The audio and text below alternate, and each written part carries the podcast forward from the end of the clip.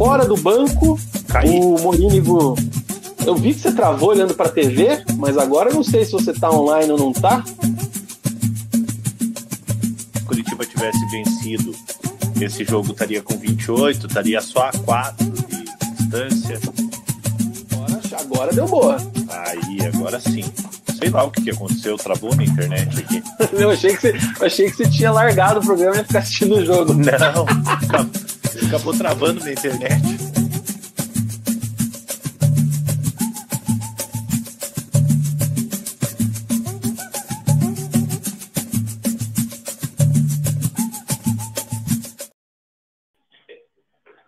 Fala galera! Beleza? Sejam todos bem-vindos. Este é o Resenha de Boteco. Começa agora mais um programa preleção aqui no canal. Hoje é dia 26 de junho de 2023. Neste momento são 20 horas e 2 minutos, 2002. Começa então mais um programa preleção, preleção de número 159 aqui no nosso canal Resenha de Boteco. Eu convido você, por gentileza, já deixar o seu like aqui nesse vídeo, tá? Deixe o seu like, ajude o YouTube a entender que estamos fazendo alguma coisa legal que merece um likezinho para que ele passe para mais pessoas que não nos conhecem. Então, deixe o seu like, por gentileza. É, Inscreva-se no canal, caso você ainda não seja inscrito, tá? Agradeço demais a inscrição. É... Ativa as notificações para sempre ficar sabendo quando tem live aqui com a gente, quando tem conteúdo, enfim. É... E também você pode ajudar a gente a ser membro aqui, a, sendo membro do nosso canal, você consegue nos ajudar bastante aqui também, financiando o Resenha de Boteco. Agora sim, a Luizinha deu um BO aqui, é nóis. Comigo sempre ele, Murilo Stringari, o Mugi. Fala Vina, fala galera, bem-vindos a Boa mais noite. uma resenha de boteco, né? Sejam bem-vindos, boa noite, né? Depois de algumas semanas fazendo o programa à tarde. À tarde. Estamos aí, né? Preleção número 159, uma rodada não tão boa para o futebol paranaense, né? Para os nossos times da capital. Teve a vitória do Atlético, é bem verdade, mas Curitiba sendo goleado, Paraná sendo eliminado na Série Prata do, do Campeonato Paranaense, uma tristeza enorme para o torcedor paranista. E para a gente começar o programa, eu já estou aqui degustando a minha Whey Beer, Vina. Vou abrir a minha agora, só que eu tô com medo que ela estoure, velho. Pera aí. Ó, ó o ao vivo, hein? Não. Tô aqui, ó. Opa, opa, opa, opa. Cara, eu acho que vai dar ruim aqui. É, vou ter que vou ter que pegar um pano aqui, vou ter que abrir lá na pia. Porque eu derrubei ela ali, cara, que eu tirei da geladeira.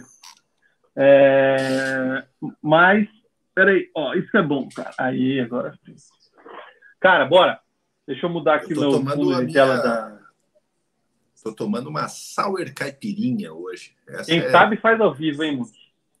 essa é maravilhosa, sour caipirinha. Eu vou- Hoje está um pouquinho, um pouquinho mais calor, né? Então, Eu quero tão abrir aqui a minha Sour Maracujá, cara, mas eu tô tentando ainda aqui, porque ela, acho que ela, como ela derrubou, daí acho que ela pegou uma pressão, mano. Puta, não vou rolar, não vai rolar abrir, senão vou alagar minha mesa aqui, não vou conseguir fazer o programa depois. Daqui a pouco eu vou lá, abro outra e tomo outra. Cara, Sour Caipirinha para esse calor é a melhor, hein? Não tem erro. Só, só, só compete com a Sour Maracujá, que era a que eu ia abrir aqui. Vou ainda abrir, não vou desistir. Mas enfim, ó, Whey Beer, galera. Faça como eu, faça como o Mug, faça seu pedido 999920063, 999920063. Entra em contato através do WhatsApp, manda lá uma mensagem, faça sua cotação, enfim. Peça a sua Whey Beer, que é qualidade demais. Ou então visite o bar da fábrica da Whey na Rua Pérola 331, em Pinhais. Siga também nas redes sociais, no Instagram, Whey Underline Beer. Way Beer, enjoy your way. É isso aí, cara. Que situação que eu fiz aqui, cara, com a cerveja. A Whey, a minha Whey. ser derrubado. Imaginei que ia fazer isso. Enfim. Estamos começando então esse programa preleção, audiência bombando, Mug. Por quê? Porque o fim de semana foi muito agitado, né? Programa de preleção foi. número 159. Os comentários aqui, meu Deus do céu, já uma enxurrada de comentários. Vou registrar a galera aqui rapidinho. Gustavo Dias está com a gente, o Rafael Deconte, o Guilherme Sete, o Itsu, o Edu Mito Martins, o Samu, Pedro SHK, João Schroeder, Samu Mazotti está com a gente, Carolzinha, RS10, Araxá Play, Furlan que mandou vir para cá para conhecer mais sobre Curitiba e Paraná. Boa! Um abraço para a galera que está vindo aí lá da live da Trek. Estava tendo live da Trek e audiência atleticana, Mung, eles terminaram a live e querem vir todos para cá para saber o que aconteceu com o Curitiba e com o Paraná e depois também do Atlético aqui no nosso preleção. Olha aqui, ó. E um abraço para todos aí que estão um abraço para todos aí que estão nos acompanhando pela, pela primeira vez, né? É, já se inscrevam no canal, deixem o like aí que vocês ajudam muito o Resenha a crescer. A gente fala dos três times da, da, da capital aqui de maneira é, isenta, né? É, então a gente agradece aí a audiência do pessoal que veio pela live da, da Trends. DJ Ricardo Leal, Luiz, Paulo Oliveira, o Chume, Danilo Espada, o Gabiru Fogaça, Mug. Hoje iremos acompanhar apreciando um bom mate em reverência ao show do Grêmio ontem. Arerê, o Coxa vai jogar a Série B. Um abraço também para o Daniel, para o Mike, para o CWB, Milton, Guilherme, Samuel, Alexandre. É, que mais que temos aqui, cara? Deixa eu ver se eu não pulei nenhum nome aqui. Rafael Olikchev. É, Furlan, está entregue. Viemos para invadir. É, o Jota, o DJ Felipe, Emerson Nascimento, Edenilson, Ricardo Senna, o Zen, Ander, Milton, que mais, cara? Mike, Mário, o Revolucionário. Que mais? Deixa eu ver se tem algum nome que eu não li ainda aqui. A Giovana chegou agora, atrasada, mas está aqui de novo. Um abraço para a Giovana. É, que mais, cara? Acho que agora todo mundo que comentou aqui eu já li. O Sargento 300, SJ, SGT é Sargento, né? Eu acho que é. Então, se não for, é o SGT 300. O Fernando está aqui com a gente também, sempre conosco. Eduardo Martins, o Mito. É isso aí, cara. A Rosemary está aqui com a gente também. Então, bora lá. A gente gosta dessa movimentação. Infelizmente, eu não vou conseguir dar moral para todo mundo nesse, nesse chat aqui agora, mas quando a gente começar a falar aqui, a gente coloca a opinião de todo mundo no ar. Um abraço para o Léo Nardim, que está com a gente também. Sem fazer seus ovelhinhas. Hoje tem chair. Cara, meu copo ainda tá seco, mano. Vou ter que. Daqui a pouco vou lá abrir a minha, minha beira. Eu já tomei, minha já tomei dois já. Bora lá. Mugi, pra galera que tá chegando agora, né, que bombou aí graças à, à dica do Furlan e da Thaís lá na Tret, das Thaís, se não me engano, hoje era com as duas. É, como é que funciona? Como você falou, a gente fala dos três. A gente não fala só de Atlético, não fala só de Curitiba e só do Paraná. E também a gente começa falando por quem jogou por último. Então já vamos dar letra para a galera no bloco. Primeiro bloco vai ser o do Curitiba. Vamos falar tudo que rolou aí ontem em campo e fora dele. O Mug vai trazer aí bastidores, a gente também, e as nossas opiniões, sempre contando com a participação de vocês no nosso chat. O segundo bloco depois é o Paraná Clube também, que, que merece aí uma atenção especial aí junto, porque pode ser que seja uma das últimas vezes que o Paraná divida espaço com, com a dupla Atletiba aí, né, no ano. E aí, para fechar o bloco do Atlético, repercutindo a grande vitória em cima do Corinthians na Arena da Baixada e depois o jogo frente ao Aliança pela Libertadores. Hoje tem sorteio para os membros do nosso kit da Way Beer, né? O kitzinho está aqui. A gente vai fazer o sorteio mais tarde para todos os membros. Então, quem é membro do canal, fique ligado que vai concorrer a esse kit daqui a pouco.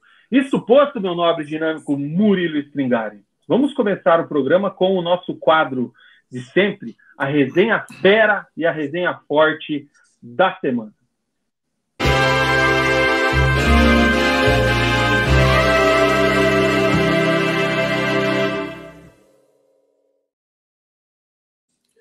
Bom, a minha resenha fera da semana vai para o time do Botafogo, né? Que ninguém esperava nada no início do campeonato. É, acabou, acabou vencendo a equipe do Palmeiras, a forte equipe do Palmeiras no Allianz Parque, e vem liderando com sobras o Campeonato Brasileiro. Eu acho que no momento, 12 rodada, é muito cedo para cravar um favoritismo, mas já dá para dizer que o Botafogo vai, vai brigar pelo título.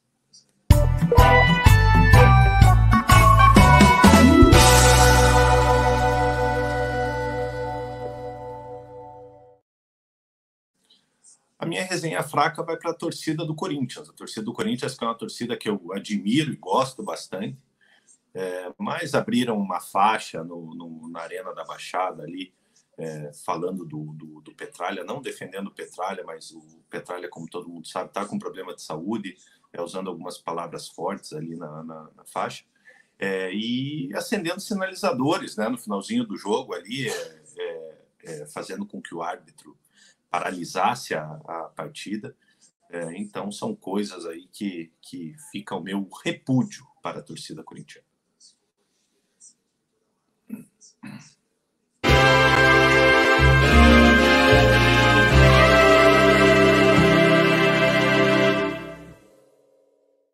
Cara, minha resenha fera vai ser para uma resenha emocionante que me pegou muito essa semana. A galera que viu nas redes sociais aí, o caso do menino Gui, um torcedor do Vasco que estava internado, estava na UTI, ele tem uma, uma, um problema, uma doença de pele, assim, passou até ontem no Fantástico também.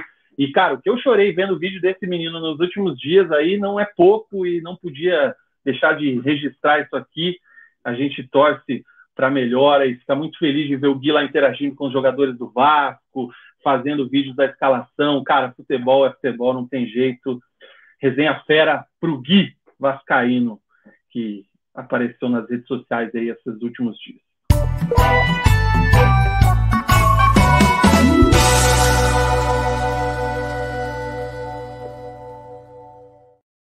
Cara, a resenha fraca da semana não tem como não ser diferente, mas tem que ser dividida para duas diretorias. Diretoria do Paraná Clube, a pior da história junto com a gestão de Leonardo Oliveira, e para a gestão agora que está iniciando aí do Arthur Moraes no Curitiba. O que esses caras estão fazendo é um negócio ridículo, mas a gente vai falar mais deles nos seus respectivos blocos.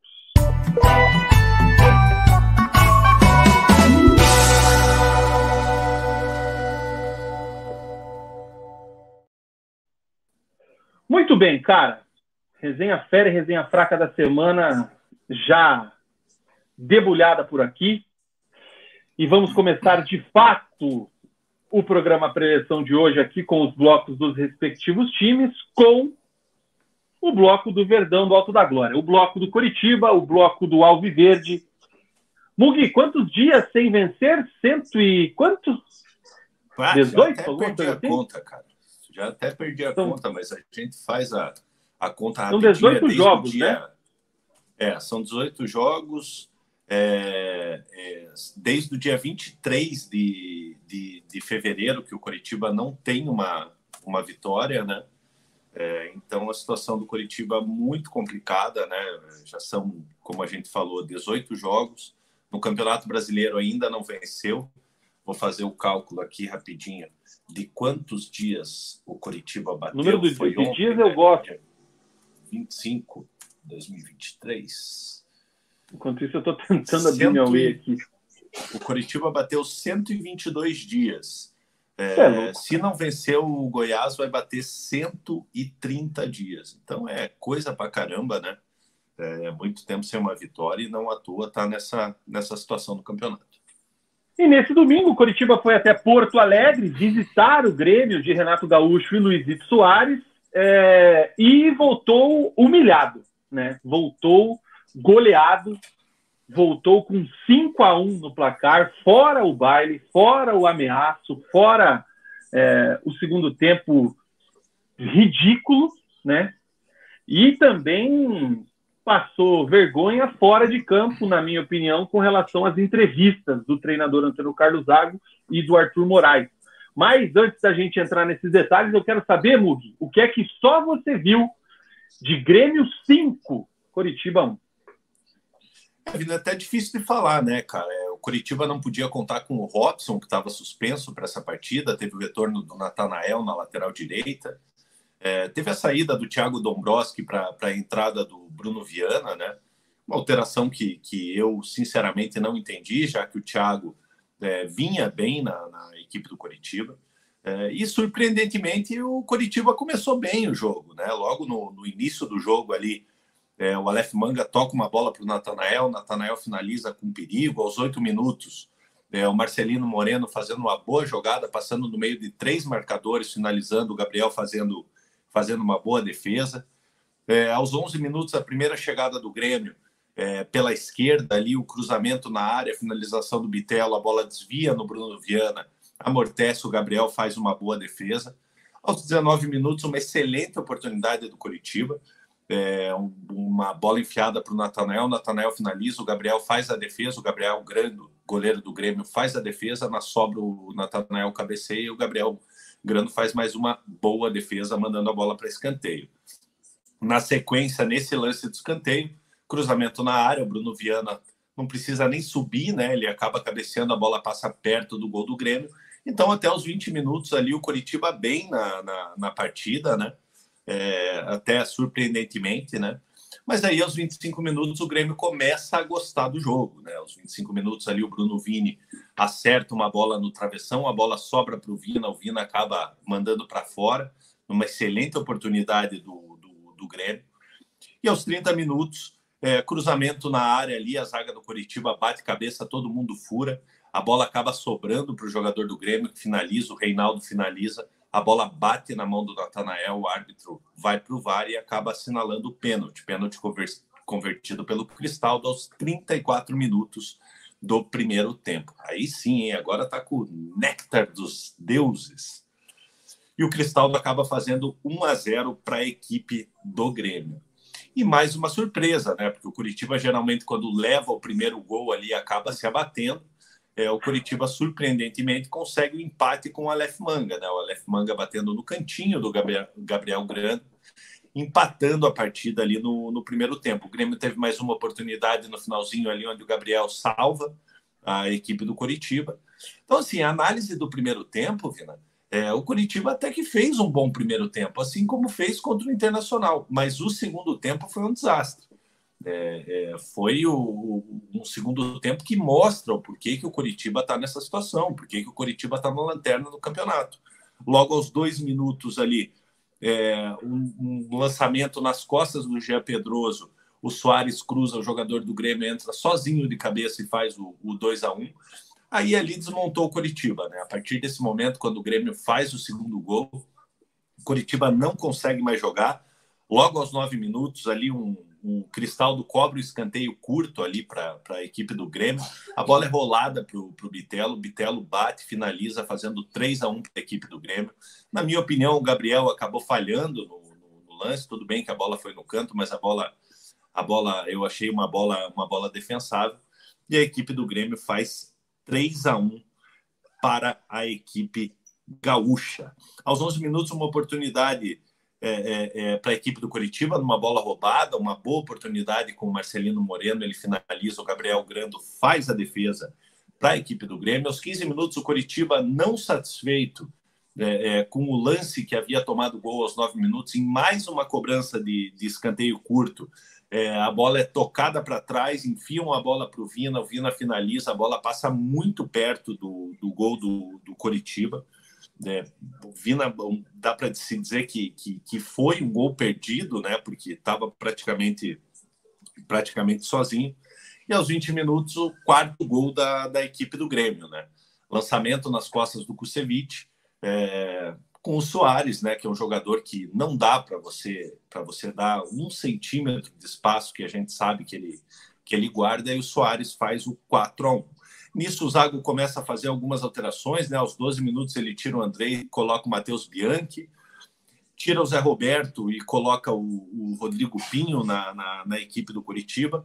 O Pinho até que entra bem, né? No, no, no primeiro lance dele ali, é, aos 32 minutos, é, ele recebe uma bola, gira para cima do marcador e acerta a trave da, da, da, equipe do Grêmio. Poderia ter diminuído é, o placar é, para a equipe do Curitiba.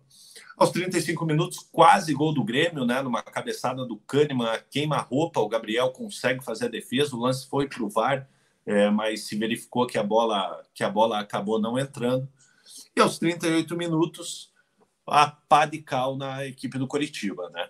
É, cruzamento na área ali, a bola, bola desvia no Natan, entra e o Grêmio faz 5 a 1 na partida, com o Coritiba morto em campo, Coritiba totalmente abatido em campo. É, e mais uma derrota da equipe do Coritiba. Agora são 12 jogos no Campeonato Brasileiro sem vitória, né? oito derrotas já na, na competição.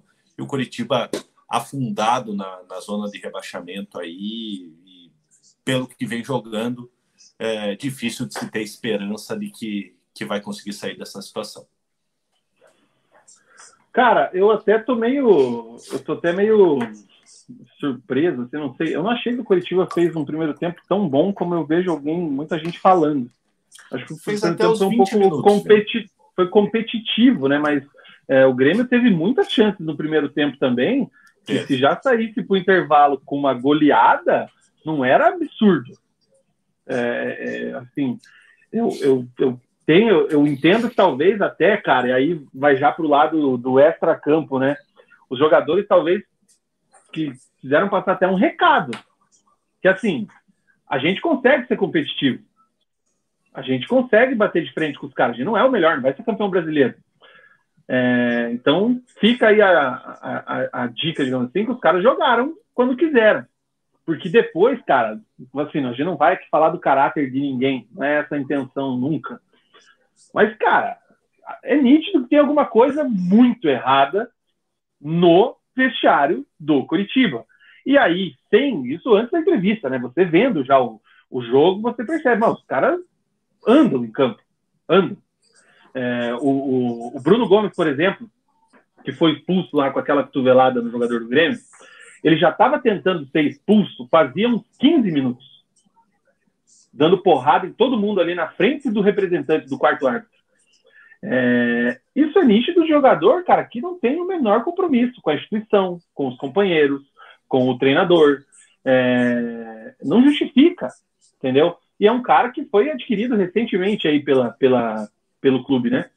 É, depois do empréstimo. Então, assim, é, é, em campo, sempre tem alguma coisinha ali que, que é interessante é assustador ver que o Manga é o cara que, que é, o, é o melhor jogador do time ainda, com tudo que envolve, que não era nem para estar tá jogando, né? O Manga não devia estar em campo por tudo que está envolvendo aí a, a investigação, pelas provas que foram produzidas, a confissão lá do, do Porfírio. É... E aí vem o segundo tempo, cara. O segundo tempo, assim, os caras largaram mesmo. Largaram mesmo. O Grêmio é um time muito qualificado. Ele dando ele dando é, o, o, alô lá, o, o, falando, né, o, dando espaço para o Soares, cara. Porra, o Soares ele não fez mais ainda porque a sorte do Curitiba é que não é mais aquele Soares. Se fosse um Soares um pouquinho melhor, tá louco, cara. Um, Vina, e aquela coisa maior. parece que tem. Parece que os jogadores do Curitiba eles não, não, não acompanham o futebol europeu, não acompanharam a carreira do Soares, né?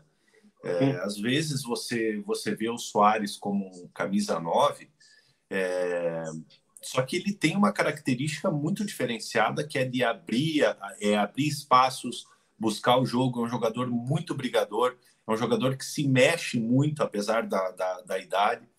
É, então você pega ali no, no, no lance do, do, segundo gol do Grêmio, é, onde ele sai nas costas do, do Gé Pedroso, numa, numa boa movimentação é, no gol dele, que ele sai nas costas do, do, do Kusevich. Né? Então, assim, é o tipo do jogador que você não pode dar um centímetro de espaço, porque o cara é diferenciado. Né? E os jogadores do Coritiba não conseguiram é, é, fazer com que, com que anulasse o, o uruguaio.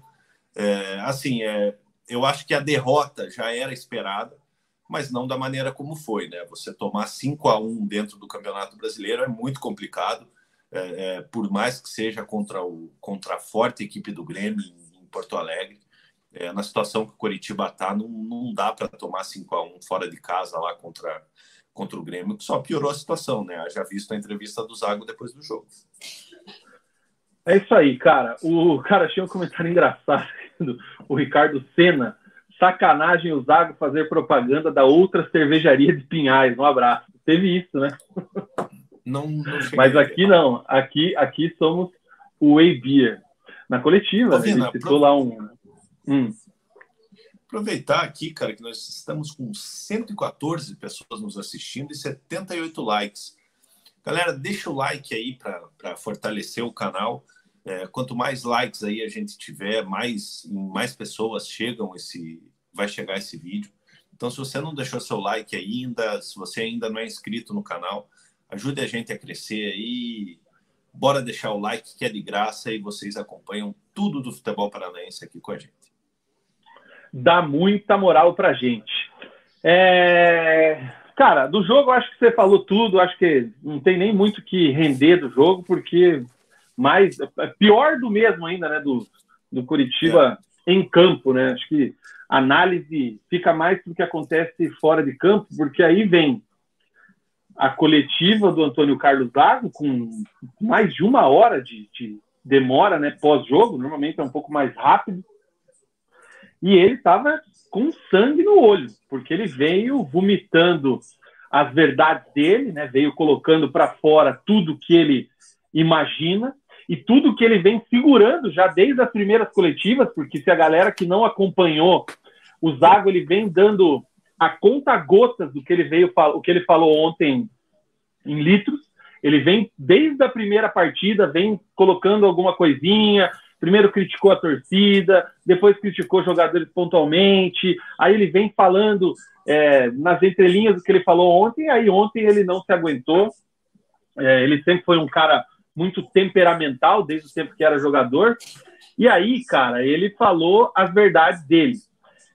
Muita, eu tô vendo muita gente é, é, defendendo o que o Zago falou ontem, defendendo a postura dele. Muita gente, lógico, os torcedores do Coritiba, né? Tô, vou tirar aqui a zoeira atleticana à parte, né?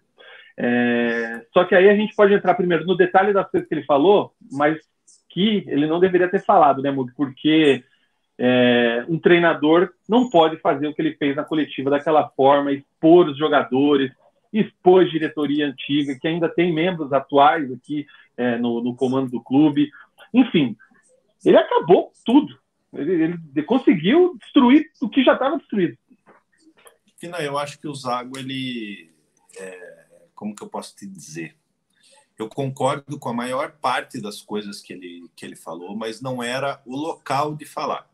É, é aquela coisa de, de, roupa suja se lava em casa, sabe? É, não era o momento de, de, de sair cuspindo marimbondo, é, expor o elenco, é, expor, expor diretoria é, é, anterior, expor o, o, quem, quem contratava. eu acho que tudo tem um momento de, de se falar. É, dá para entender, o cara tá de cabeça quente, você acaba, acaba tomando de cinco é, é, e logo após o jogo você ter que falar ali é, é muito complicado.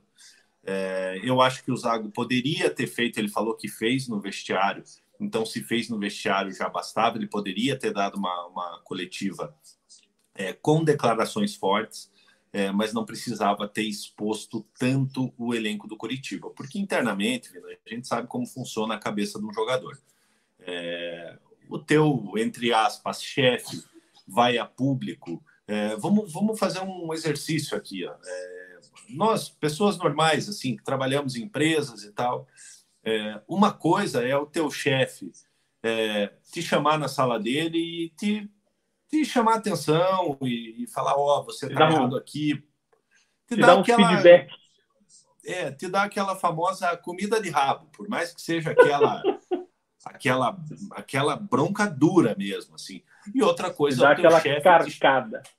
É, outra coisa é o teu chefe te chamar a atenção em público, né? Acaba expondo, é, acaba é, é, é apontando é, algumas coisas para a própria torcida é, a própria torcida acaba dando razão para o treinador, né? No, no, caso dessas declarações, devido a não tá, não tá vindo resultados. Então, assim, cara, é aquela coisa. Concordo com algumas coisas que o Zago falou, mas acho que errou na, na no o momento de fala, onde, aonde falou. É, e o discurso muito alinhado com o do Arthur Moraes, né? O Arthur Moraes também falando é, é, é, que, que, que o Curitiba precisa urgentemente se reforçar. Isso aí todo mundo sabe, todos nós sabemos. É, mas você expor uma situação dessa é, em público após uma derrota, como foi, acaba pegando mal para o próprio Zago dentro do vestiário do Curitiba. Porque é aquela coisa, será que os jogadores agora vão correr pelo Zago? Então, então, uma situação que já era ruim pode, pode ficar pior, apesar das, das verdades que, que o Zago, algumas verdades que o Zago acabou falando. É, é chato aqui, assim, até pra gente, naquele sentido de, de ficar falando assim, eu avisei, a gente já sabia, nós falamos. É, mas, cara, eu lembro claramente dos programas quando o Zago foi anunciado, e os primeiros programas que toda coletiva, todo, todo jogo, todo tropeço, a gente falava, cara, isso aqui não tá legal, isso aqui tá errado. Primeiro que não vai dar certo, não tenho o perfil é, para esse momento. Eu já lá atrás cravei que não terminava o turno empregado. É, vou achar um absurdo se ele terminar o turno empregado depois do que aconteceu ontem. É, infelizmente, acho que vou acertar essa novamente. É, mas assim, as coisas, a, a, forma como ele colocou e como ele expôs os jogadores, é, não se deve fazer. A galera que acompanha futebol mais dentro, é, internamente, digamos assim, que se interessa um pouco por essa questão de bastidores e que já viveu aí muita crise nos times. Né? Eu, infelizmente, sou especialista em crise, em vestiário, é, vestiário complicado, né? É, a partir do momento que o treinador vai para uma coletiva, um time de massa como é o Coritiba, e expõe da forma como ele expôs os jogadores, muita coisa que foi falada assim, como é que esse cara vai chegar, a representação é nessa terça-feira, né? Hoje era folga. Como é que esse cara vai chegar amanhã e pedir para os caras, sei lá, senta aqui, vamos conversar? Tem jogador, cara, que é maluco, assim como ele era quando ele era jogador. Eu não duvido que se os caras pegarem, vão para cima dele. É, a gente Tem jogador que não, não rasga nada, cara. É, a gente sabe de coisas que acontecem é, internamente dentro do, dos clubes, é, que realmente, cara, tem jogador que, que não aceita. É, tem jogador que tem a personalidade forte, que, que ouve algumas, algumas coisas, é, como, como ouviu do, do Zago, que fica complicado, sabe? É, e, e assim, né, Vina? O jogador acaba se sentindo desvalorizado é, porque se o treinador está falando publicamente é, que a maioria ele não presta, que precisa de sete, oito jogadores que cheguem é, é, para jogar, então está muito, muito bem direcionado, entendeu? Acaba atingindo praticamente o, o elenco inteiro. É, e acaba queimando o jogador, né? Acaba queimando o jogador porque, porque se o treinador está expondo publicamente isso, é, tem muita gente que não acompanha o futebol, não, não acompanha o, o dia a dia, não acompanha os jogos, só vê as, as notícias, é, vai se basear naquilo que, que acabou, acabou ouvindo ou lendo na, na, na internet. Então é muito complicado, tem que ter muito tato é, no momento de crise desse para não deixar a situação ainda pior. Fábio Costa passa um pano aqui, ó, dizendo que 10 dos dias foram data FIFA e mais os dias entre Paranaense e Brasileirão. Cara, não dá, velho. É, são 122 dias sem vitória. A Giovana fala aqui que o Paraná. Né? Tem, time, tem time que essas hum. paradas aí de, de, data FIFA acaba sendo até prejudicial. Exatamente. O, a Giovana fala aqui que o Paraná, na 14 rodada, já tinha três vitórias em 2018 acredito na vitória do Coxa nas duas próximas partidas. Mas mesmo assim, vamos ficar atrás do Paraná. Eu tinha confidenciado para alguns amigos no particular, depois até externei aqui. Eu acho que o Coritiba não passa a pontuação do Paraná em 2018. Em cima desse comentário da Giovana, eu tenho um dado aqui interessante, né? A Chapecoense é o pior, é o pior time do, do, dos pontos corridos, a Chapecoense de 2021. É, e a Chapecoense, na 12 rodada de 2021, ela tinha os mesmos quatro pontos do Coritiba, as, os mesmos quatro empates, oito derrotas, só que o saldo da Chapecoense era melhor do que o Coritiba. É, então, o Curitiba, hoje, nesse momento, é, ele tem números piores do que o da Chapecoense de, de 2021. O Curitiba, a Chape tinha 11 gols pró e 23 gols contra. O Curitiba tem 9 gols pró e 26 gols contra. É, menos 17 de saldo, a Chape tinha menos 12 de saldo, para vocês terem ideia do quão complicada é a situação do Curitiba. O próprio América de Natal, em 2007, que fez uma campanha horrível, terminou com 17 pontos, é a segunda, segunda pior campanha da, da história dos, dos pontos corridos com, com 20 clubes. O América tinha sete pontos na 12 rodada, inclusive um desses pontos após um jogo espetacular com o Paraná Clube, onde houve um empate de 4 a 4. O torcedor paranista vai lembrar desse, desse jogo. É, o América tinha sete pontos. Então a situação do Curitiba é terrível no campeonato. Ah, é desastrosa. O GSC diz que não é coxa, mas depois das duas entrevistas de ontem, os dois não podem continuar no clube. Imagina o clima com os jogadores. O Fernandão fala que falou já há umas duas semanas. O coxa vai ficar 24 jogos sem ganhar para igualar o recorde vai ganhar do Red Bull em casa. Um abraço aqui para o Luiz Guedes, né, dizendo que o Curitiba vai bater o recorde negativo do América de Natal, um dos maiores sacos de pancadas do Brasileirão dos pontos corridos. O Ronaldo Lopes está aqui com a gente, o João Batista. É, o Jota disse que o Coxa estava bem até o apitar o início do segundo tempo. O, a Giovana, numa partida, só o Coxa fez seu melhor primeiro tempo e o pior segundo tempo desse Brasileirão. Impressionante. O Daniel Rey coloca. O, Inter, o Curitiba fez um bom primeiro tempo também. Ah, é verdade, né? Que foi o que tomou o gol é. de pênalti no segundo, né? 1x0. É. O Daniel Rey fala que o Aleph Manga fez o gol e saiu fazendo gestos. Parecia que o Curitiba estava na liderança, ele é o artilheiro do campeonato. Cara, vale uma análise também, né? Porque mostra como o Aleph Manga ele vive totalmente num mundo paralelo do que está acontecendo, né? Porque ele é o pivô de uma das maiores polêmicas do futebol brasileiro nos últimos tempos, envolvendo aqui o Coritiba, né? Lógico, tem outros jogadores e tal, mas ele está no centro dessa galera. Ele era para estar afastado, como todos os outros envolvidos estão, né? Com, com essa questão aí da citação e tudo mais. O time dele não ganha, fazia 17 jogos, ele está fazendo um gol fora de casa, ele pega e sai fazendo é, sinal com que não está escutando, provocando o torcedor. Cara, o Aleph Manga não dá, mano. É, mas a gente já conhece, né? A gente já sabe como, como é o manga. Eu concordo com você, eu acho que, que não deveria é, é, estar atuando, mas está, né? É, e vem sendo importante, né? É, é o melhor jogador da. Não, ele é bom, da, ele é bom jogador. do é Curitiba. né? É, mas assim, né, cara, na situação que, que o time tá, tem que, tem que fazer o gol, pegar a bola, correr para o meio ali comemorar pouquinho, porque, porque a situação não está boa, não. Um abraço para o Charles, chegou agora, vai aumentar os likes. O Breno José está aqui com a gente, o Juca também está junto com o resenha toda segunda-feira.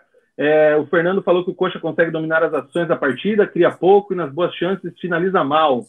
É, o Ronaldo Lopes, time nível suburbana jogando a Série A. O Itsu critica aqui também a, a comemoração do Manga, é um grande meme. É, que mais? O Breno José, o Pinho, eu pensei que era um Léo Gamalho sem o coque, mas ele é muito pior. O Pinho fazia tempo que não aparecia também, hein, cara? Ou eu que não tinha reparado. É, o Pinho no, no, no, início do ano no Campeonato Paranaense ele até deu mostras que poderia ser um bom atacante, mas daí caiu muito de produção, é, muitos jogos sem, sem gols, né? É, e de maneira correta hoje é banco no Curitiba, né? É, entrou Sim. na partida, entrou no segundo tempo, é, teve dois lances ali que ele, que ele conseguiu finalizar, um na, na trave, é, mas longe de ser um jogador que, que, que tem a capacidade de, de mudar a equipe do Curitiba. É, então o Pinho entra nesse, nesse bolo de contratações aí que até o momento não deram certo.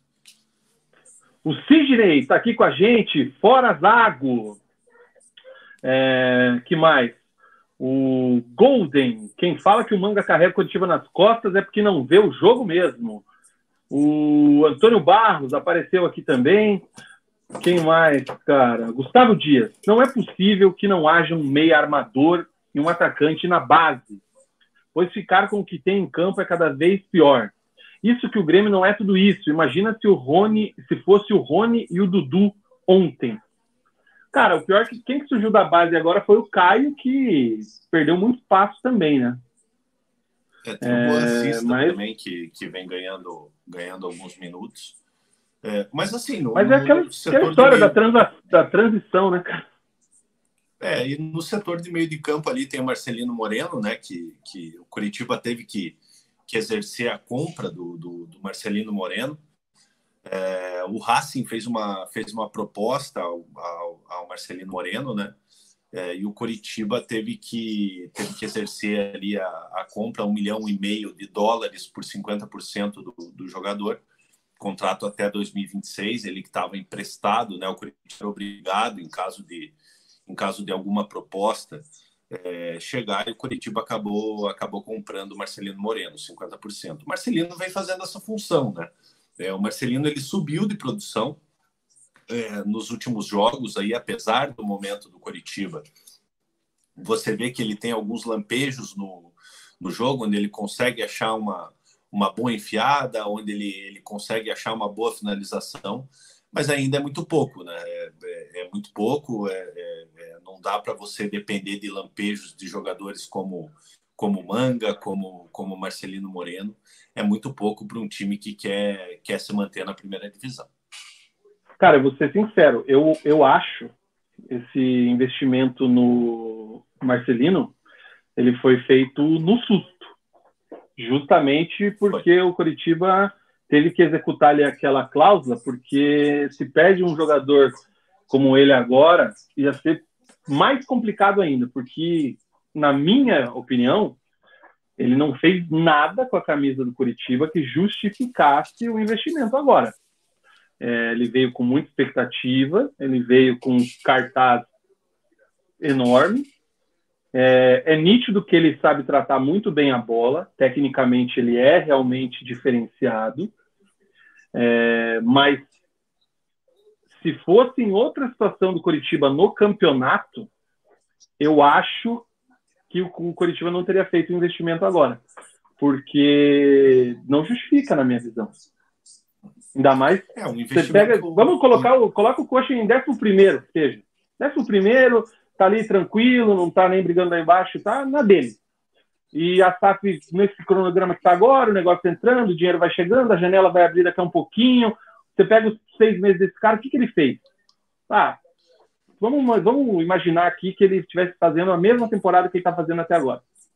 Que ele não fosse muito participativo nessa campanha de 11 primeiro lugar o Curitiba não faria o investimento. Não, não, não é se pagou. É que é duro, né, Vina, você fazer qualquer análise de, de, de, de qualquer jogador na situação que o Curitiba está, cara. É, é, o Marcelino, entre, entre as contratações do Curitiba, talvez seja o menor dos problemas. É, você tem aí Bruno Viana. É fraco. É agora tem dinheiro sobrando, né, cara? É, é um investimento alto. O Kusevich, até o momento, não mostrou que veio, falhou no gol do Grêmio. Mano. Vitor, Vitor Luiz perdeu posição é, é, é, com a vinda do Jamerson, que também foi um alto investimento. O Jamerson, até o momento, não mostrou ainda aquele excelente futebol que fez com que o Coritiba contratasse ele, brigando por, por, por com, com São Paulo. É, tem o pacotão do Maringá, né? Que, que, que não deu para entender é piada, né, cara? É, Marcos Vinícius, Bianchi e, e, Vilar. Você tem o Robson, né? Que o Curitiba fez um grande investimento, 2 milhões e, e 200 é, para dois anos de contrato até o final de, de 2024. É, e o Marcelino Moreno, entre esses nomes que eu falei, talvez seja o, o, o menos pior, o, o que o que vem desempenhando mais, entendeu? O Jamerson vem fazendo é, é, o papelzinho, o, o, feijão com arroz ali dele. Tem jogador que chegou que já foi embora, né? Como é o caso do Potker, acertando com, com o Havaí. Tem jogador que chegou e não, não foi utilizado ainda, como é o caso do Gabriel Silva, emprestado pelo Grêmio. Wesley Pomba veio do Grêmio, contrato de três anos, fez até o momento é, é, é um jogo com a, com a camisa do Coritiba. Júnior Urso, oito ah, jogos ah, aí... com a camisa do Coritiba. É, então você pega aqui a, a, lista, eu tenho a lista aqui de todo mundo que, que veio. É difícil de você é, achar queria... um jogador aqui que se salve, Vina. Eu queria, Ó, eu queria até pegar isso aí para gente, até para ajudar para a gente contextualizar isso aí. Só eu quero pedir desculpa para a galera do chat que eu não estou dando conta de jogar todo mundo aqui é, como a gente faz sempre, tá? Porque vocês estão num ritmo frenético, graças a Deus. É, e eu vou tentando pensar aqui as melhores perguntas e tudo mais. É, mas por que, que a, a, gente até queria trazer essa lista? Porque o Zago, ele botou a culpa na diretoria pelo elenco atual. Ele contextualizou isso com todas as palavras. Sim. A culpa é da diretoria. A gente não é Juvena. A gente sabe, a gente falava. Da onde é que está vindo o dinheiro para comprar o Bruno Viana, o Kusevich e tudo mais? Já tinha participação da SAF. É óbvio, é nítido isso. A participação da SAF do Curitiba está desde o ano passado.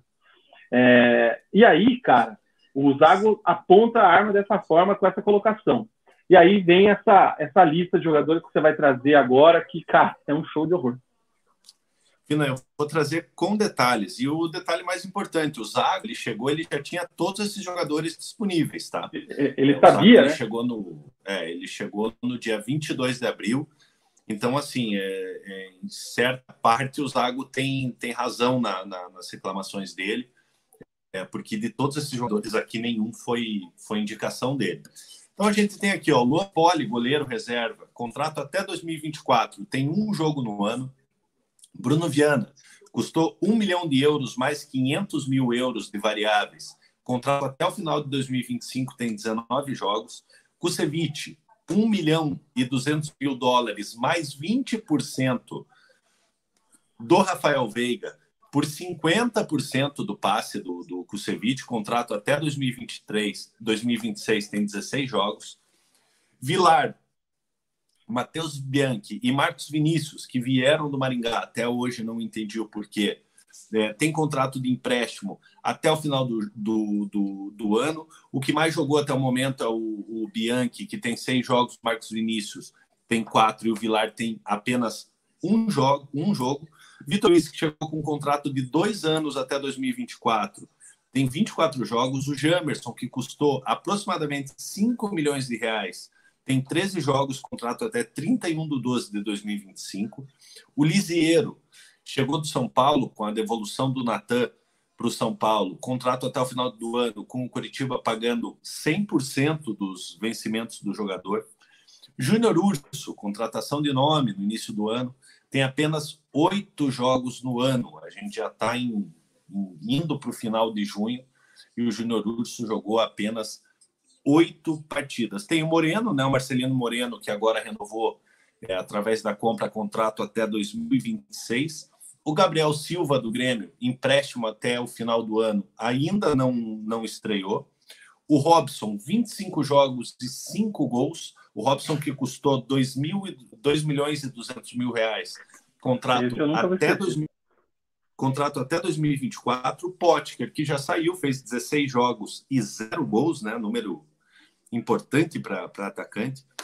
Rodrigo Pinho, 500 mil euros mais 500 mil em variáveis, contrato até 30 de 6 de 2025. 22 jogos e 6 gols. Desses 6 gols, 5 no Campeonato Paranaense, no fraco Campeonato Paranaense. Wesley Comba, investimento do Coritiba, 3 anos de contrato, valor não divulgado, apenas um jogo. Então são esses os jogadores que o Curitiba Você fez a... esse ano. Você fez a soma, não? Não, não cheguei a fazer a, não cheguei a fazer a, a soma, mas dá um, dá um bom dinheiro. Viu? É, é, é, aquela, aquelas figurinhas que os caras mandam no, no grupo do Resenha, inclusive os nossos queridos membros, sempre mandam ali o radar de Bagre, Bagre online, Bagre chegando. Cara, olha essa lista. E assim, é. aqui a gente tem muita consciência tranquila, né, cara? A gente fala pelo, pelo nosso canal. Cada, a cada anúncio desses caras a gente olhava e falava, velho, o que, que o Curitiba tá fazendo?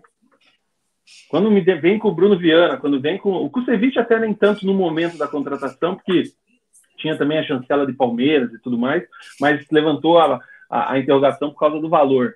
Agora, o Júnior Urso, cara, é uma das maiores aberrações que essa diretoria fez nessa temporada. É, porque é, o cara já tem uma 34 anos, né, se não me engano, estava jogando lá no futebol é dos Estados Unidos. 89, 33 para 34.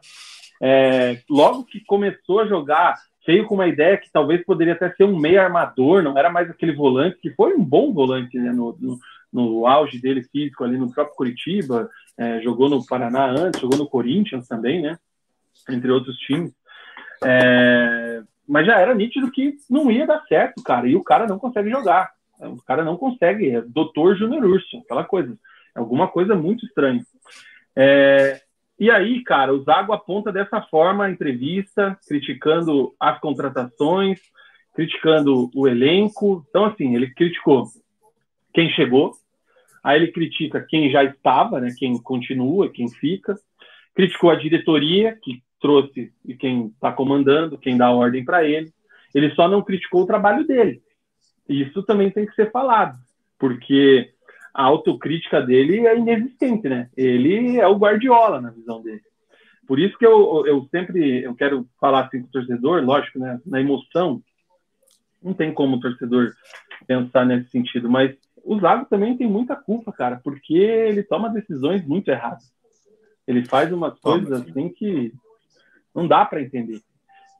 Então... Não é isso, né, cara? Na, na, na, semana passada, se não me engano, eu já falei aqui é, que teve uma entrevista do, do, do pessoal da SAF já, é, se isentando da, da, da, montagem do elenco.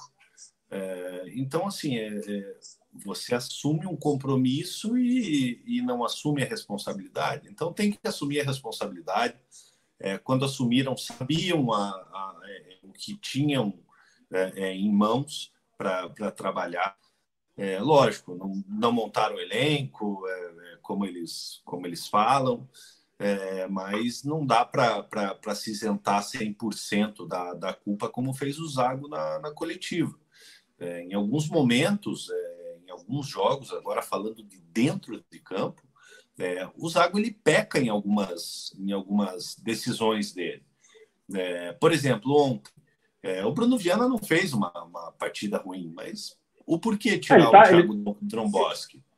ele tá falhando menos que o Kusevich, o Bruno Viana, inclusive, tá? Mas aí concordo é. com o que você continua falando. Por que tirar o menino? Por que tirar o menino que acabou de renovar o contrato? É, no jogo anterior contra o Inter, é, você escalar o Robson como lateral direito, essas improvisações, sabe? É, então tem algumas Cara. coisas assim que, que o trabalho do o trabalho do Zago, as opções que o, que o Zago é, é, é, tem as, as escolhas que o Zago que o Zago faz também acarretam em, em, em prejuízo ao, ao, time do Coritiba. É, então eu acho que todos têm que, têm que assumir a culpa. É, como o Zago falou, ah, eu não posso entrar em campo e me, me posicionar pelo, pelo jogador. Eu concordo com ele. É, o jogador é responsável ali pelo, pelo que, que acontece dentro de campo. É, mas, assim, é, o bom treinador é o treinador que consegue extrair, consegue passar para o jogador né, o que é ser feito, e o jogador consegue executar com, com perfeição. Então, todos têm culpa, assim, não, não, dá para o Zago, pro Zago se, se isentar de, de culpa. É, esse é o ponto. A questão é, o jogador ele tem a responsabilidade, igual ele fala, ah, eu não faço gol, não, eu, eu não tiro a bola, eu não, eu não, não sou eu que vou marcar, não sei o quê. É, mas a responsabilidade é o conjunto, cara. Ele precisa comprar dos jogadores para que os jogadores comprem a dele. E ele, desde que ele chegou, ele veio com um papo muito. É, não sei se agressivo é a palavra certa. E aí entra também a entrevista do Arthur. Que a entrevista do Arthur, para mim, ela foi a cereja do bolo horrível do Zago, porque é, primeiro só no adendo, né? o Zago ele foi cortado pela assessoria de imprensa do clube, né? Ele começa a falar, bater na mesa. Eu acho que a última pergunta era do Nicolas França, da Transamérica, ou do, do Guilherme de Paula, não me lembro. É, e aí ele vai levantando e o assessor cortando ele, ele dá um berro ainda levantando. E aí vem o Arthur, cara, e com um discurso meio que parece que muito alinhado com o do Zago, né? É, mais do mesmo, mas ao mesmo tempo ele meio que fugindo das perguntas, né? Não querendo também explanar muitas coisas, sendo meio seco nas respostas. É, a entrevista dele, se, se tivesse terminado no Zago e encerrado, já estava muito ruim. Não precisava o Arthur ter feito o que fez. Porque ele terminou de cagar com tudo. Porque aí você tem o cargo do Arthur, ele é diretor de futebol. Qual é o nome do cargo, efetivamente? É, ele é o. Ele é como se fosse o, o head esportivo ali, né? O head esportivo. Então, assim, é, é, o, é o cara que manda no departamento de futebol.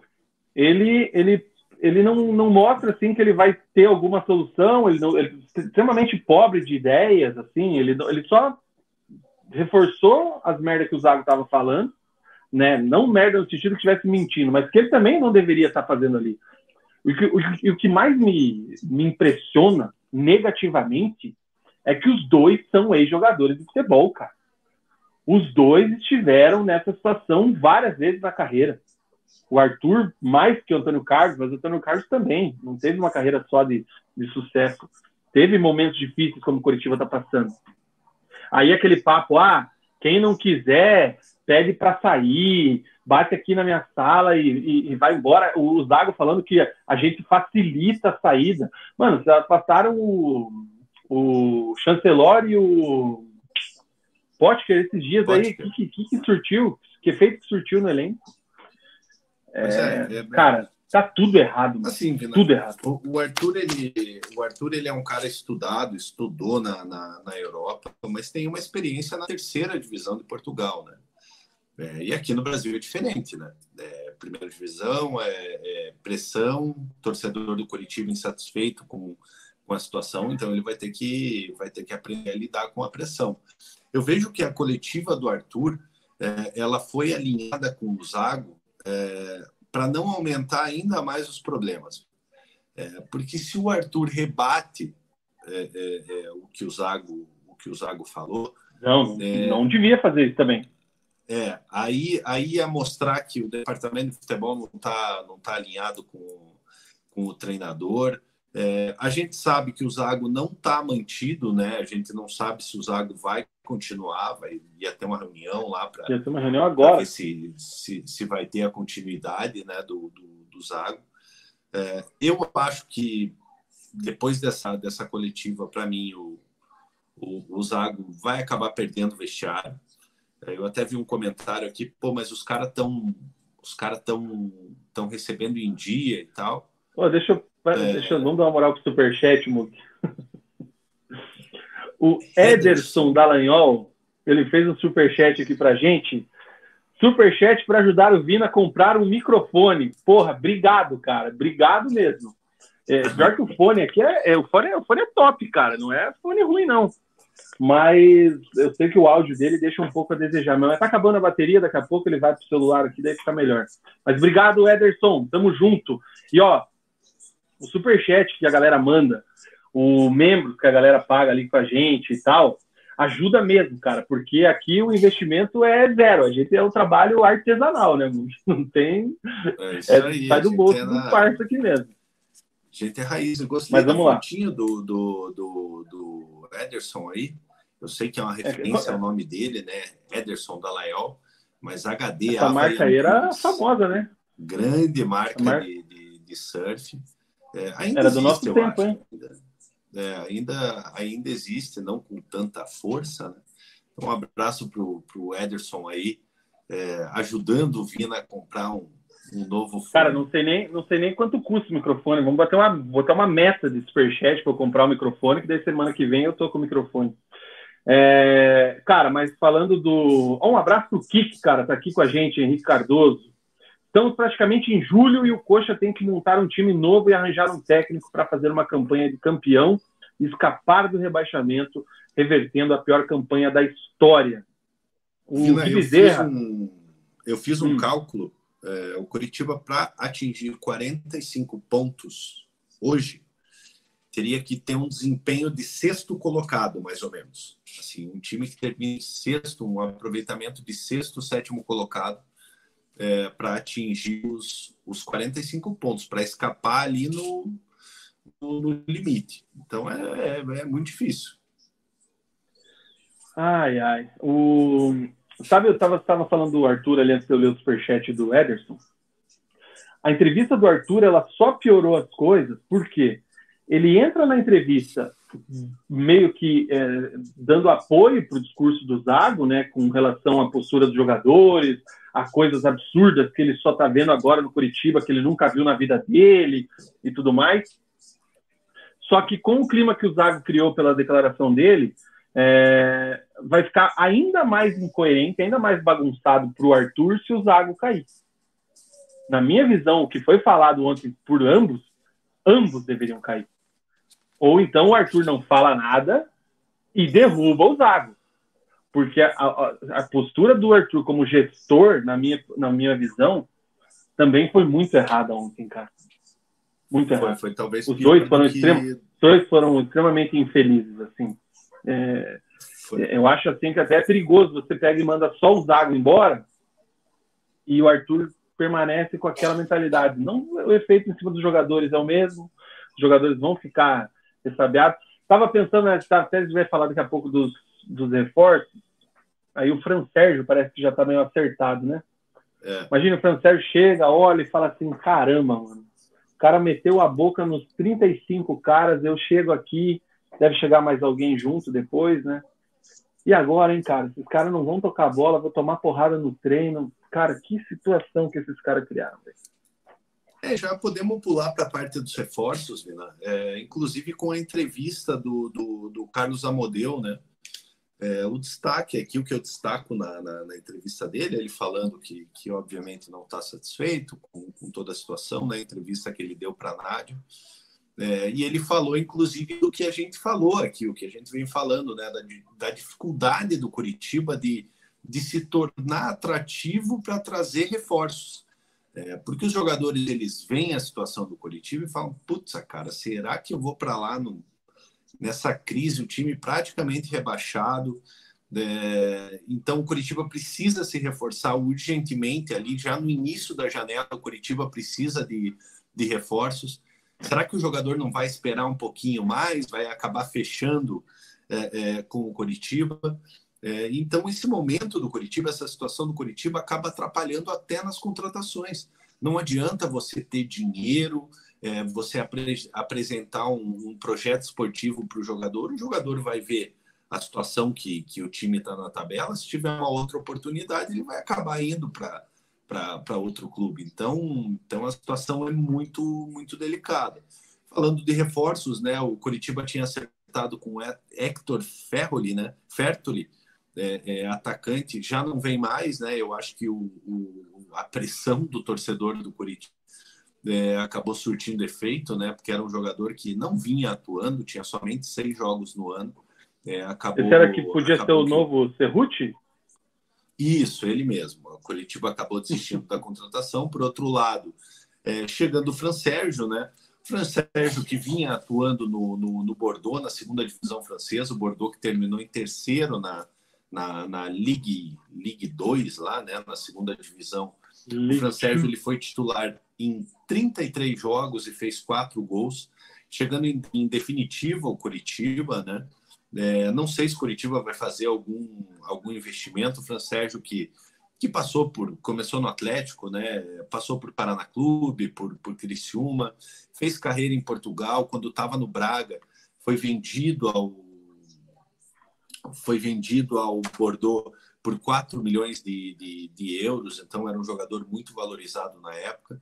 Não é aquele mesmo Fran Sérgio da época do Atlético, né? Hoje ele joga como um terceiro homem de meio de campo, chegando mais mais à frente ali no setor de, de criação. No Atlético ele chegou a jogar até como centroavante, né? Com, com o Renato Gaúcho. É, então o, o, o Fran Sérgio aí já praticamente acertado com, com o Curitiba, né? Curitiba tinha interesse no alemão, atacante do Internacional, né? É, mas o alemão ontem completou sete jogos pelo Inter, acabou fazendo até o gol da vitória contra o América. É, o alemão, então, completamente descartado, né, já que não poderia atuar no Campeonato Brasileiro, que é a única competição que o Curitiba tem pela frente. Curitiba tem interesse também no Charles, volante, revelado pelo Cruzeiro, com passagem por Sport Ceará, está no Midland da, da, da, Dinamarca, tem contrato lá, é, e o Curitiba, Curitiba sondando o jogador. Pareceu até uma, um interesse do Curitiba no Lucas Silva, né, que está meio, meio de lado no Grêmio, mas daí tem a, a oportunidade Já acertou de hoje. o Cruzeiro. Acertou com o Cruzeiro, hoje. né? Acertou a rescisão é, então, com o Grêmio, abriu mão do contrato e vai para o Cruzeiro. É, então estão retornando ao Cruzeiro aí, é um jogador caro, né? Ganhava por volta de 450 mil lá no, lá no Grêmio. É, então, assim, cara, o Curitiba, o Curitiba, apesar de ter dinheiro, vai ter que fazer um fazer um peneirão aí, cara. Vai ter que peneirar aí o, o mercado para não errar, né? Porque pela situação que está, não, não tem mais espaço para erros esse ano. Breaking news, hein? Saiu o pronunciamento do Paraná Clube agora. Daqui a pouco a gente traz as informações. É...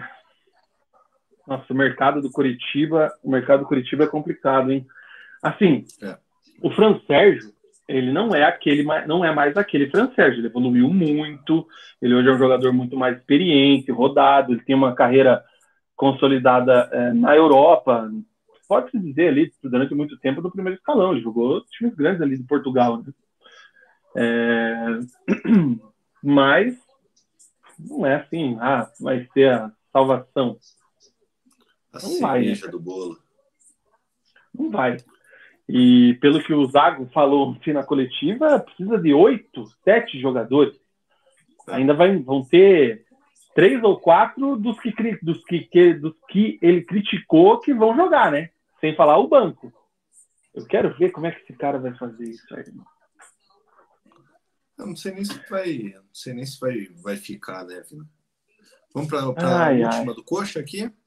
Manda aí as últimas notícias, que eu vou dar uma passada nos comentários aqui e bora.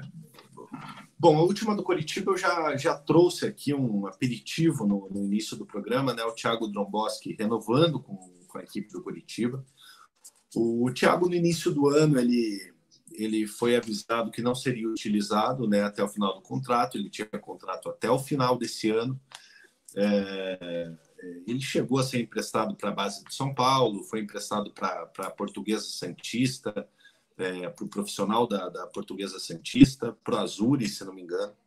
É, e teve oportunidade aí sobre soube agarrar a oportunidade que teve, né, devido às contusões dos, dos zagueiros, contusões suspensões, e o Curitiba renovou com ele até 2026, é, o que faz com que o, com que o Curitiba é, não tenha tanta pressa, tanta necessidade quanto tinha de trazer mais dois zagueiros ali no, no, mínimo, porque a gente questionava muito o Henrique, é, não sabia se o Jean Pedroso estava é, pronto para atuar no, no, profissional. Então, uma renovação muito importante para o Curitiba. É, afinal, é um ativo do clube, né? É, é, um jogador que, que, apesar do momento que, que vive o Curitiba, é, nas partidas que fez, teve um certo, um certo destaque. Então, a gente torce para que o jogador evolua e que o Curitiba possa ter o retorno técnico e, quem sabe, lá na frente, ter o retorno financeiro. O Jamistrelli fala aqui, ó, Adrielson, Eduardo, Marçal, Gabriel Pires, Tiquinho, Júnior Santos, Berri, Luiz Henrique e Danilo Barbosa custaram 15 milhões de reais para o Botafogo na segunda janela o ano passado. O Coxa gastou metade disso só no Marcelino Moreno. O Jonathan Proença fala que o time do Coxa é ruim, não tem como defender, acusar dirigente e treinador pode colocar o Guardiola ali que não vai adiantar. O Rafael Abete chegou agora aqui, a mãe tá on. O LA Abreu, o pessoal acha que a SAF é milagre. Quantas SAFs ganharam algo nos últimos anos? Calma, SAFs chegaram agora também. Só Palmeiras, Atlético, Flamengo e Galo. Enquanto isso, Bahia, Vasco, Red Bull, Botafogo, todas as SAFs bilionárias sem nada. Cara, aí é uma crítica ainda que eu acho que tem que esperar, porque é, vai. Vendo, assim, É, em relação ao, ao, ao projeto do, do, do, Red Bull, por exemplo. É, não é uma SAF. É um pro, não é uma SAF, mas é, eu entendi a comparação dele. É um projeto sólido. É, é um Sim. time saudável financeiramente. Está é, consolidado na primeira divisão há alguns anos. É, foi tudo muito bem traçado, né? Ali na, na, sobrou na segunda divisão de 2019, está desde 2020 na, na, na, primeira divisão. Já teve Claudinho como melhor jogador do Campeonato Brasileiro, fazendo uma venda é, de, de, não sei quantos milhões de euros lá para o Zenit. É, então, Arthur, assim, agora? se tiver. É, o Arthur, se você tiver organização né, é, juntamente com o dinheiro, aí sim você vai ter, vai ter sucesso. Não, e outra. Eu acho. E outra. Tem que lembrar o que, que era o Bragantino antes do Red Bull. Sim, sim. Era, era bem, bem complicado. Era um time né? do interior. Do interior de São é, Paulo. Então, é... É, é, é, tudo é questão de organização, cara. Não adianta você ter dinheiro é, e não ter, não ter, não ter organização. Né? Por exemplo, como o Jean Strelli falou, é, o Curitiba gasta mal. O Curitiba acaba, acaba, acaba gastando mal. Se você fizer um, de fato, um investimento que te traga retorno técnico, ok. É, mas nem isso acontece, né? O Curitiba prefere é, arriscar e fazer grandes contratações, onde acaba, acaba iludindo o torcedor é, é, em virtude do, do valor é, acaba pressionando o jogador, inclusive, né, devido ao valor, porque a torcida fala, pô, esse cara aí custou 8 milhões e joga isso aí, sabe? É, então, o problema do Curitiba é o gastar mal. Ai, ai. O McGregor Ferreira.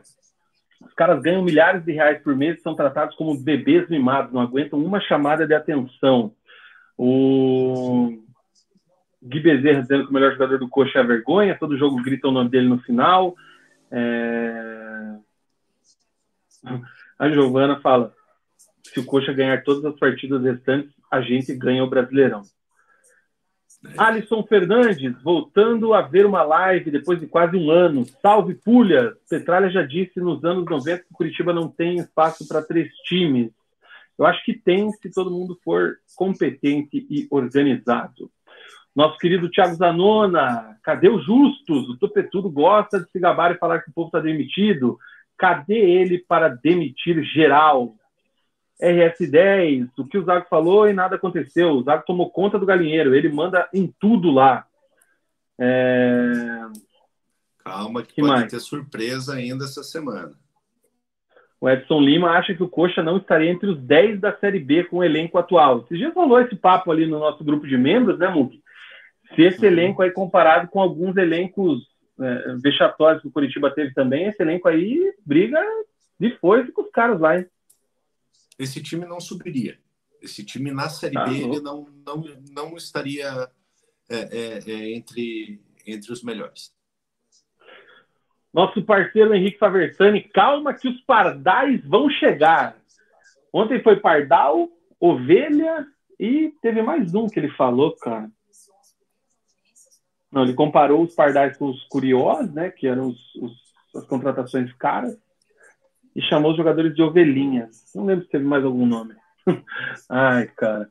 O Mugi, o Ederson perguntou se sua câmera tá travando. Eu acho que ela tá travando um pouquinho, mas tá de boa, cara. Cara, na hora que a gente que for mais? pro intervalo aqui, eu reinicio a, a live e, e daí ela volta ao normal, acho. Um abraço para o nosso parceiro Moletinha. Moletinha está com a gente Tamo assistindo junto, lá Moletinha. pelo Facebook. Lembrando que o programa é transmitido aqui no Face, também na Twitch, também no nosso canal no Face, no YouTube, Twitch, Face, e depois a gente coloca o áudio no Spotify e demais agregadores é, de podcast. É... Vamos ver se tem mais algum aqui. A galera trocando uma ideia. O Fernando falando que o valor do Botafogo não é 100% confiável, alguns são empréstimos, tem obrigação de compra, sem dizer que alguns salários lá são mais altos. É, mas está dando certo, cara. É isso aí. Fábio Costa sempre disse que o Paraná deveria ter pego a oportunidade com o Red Bull, existe essa lenda, realmente houve a sondagem. Aqui, ó, Rose lembrou, chamou ele de bonecos. Então é, os pardais, né? Os jogadores. Cara, até isso ele já fudeu. Desculpa, Giovana, de menor. Ele já atrapalhou a negociação, né? Porque o jogador que tá para negociar com o clube e vem, ele já vai vir como pardal, né? Ele não vem como curió. Ele já vem como jogador. Então, o Fran Sérgio, que não tem nada a ver com a história, já olhou assim, recebeu no, no ato dele e falou: Caramba, mano, tava tão bom em Portugal. É, Gustavão diz que o Mug está conformado que esse time de 2023 está para ser pior que a Telemir de 2018. Esse time e é pior Jonathan... principalmente pela, pelo, pelo, pelo gasto, é, é, pela, pela, pelo investimento que foi feito, né? É, aquele time de 2018 foi utilizado muito à base, né? Então não teve um gasto, um, gasto elevado. A expectativa já não era, já não era das maiores em, em 2018, mas certamente é, é um time triste de ver jogar. Ai, ai. A, a galera tá, então, tomar cuidado aqui que a Giovana está na live, né? Que a Giovana ela já é conhecida aqui do nosso canal e principalmente da live da Transamérica, ela é de menor, a gente solta os palavrões, bem perigoso, mas ela está falando aqui, ó, ela está de fone, então o pai dela não vai ouvir. É isso aí, cara. É... No bate pronto, Mug, você demitiria o Zago agora ou não? Eu demitiria o Zago ontem, depois da derrota contra o Inter, eu já teria demitido o Zago.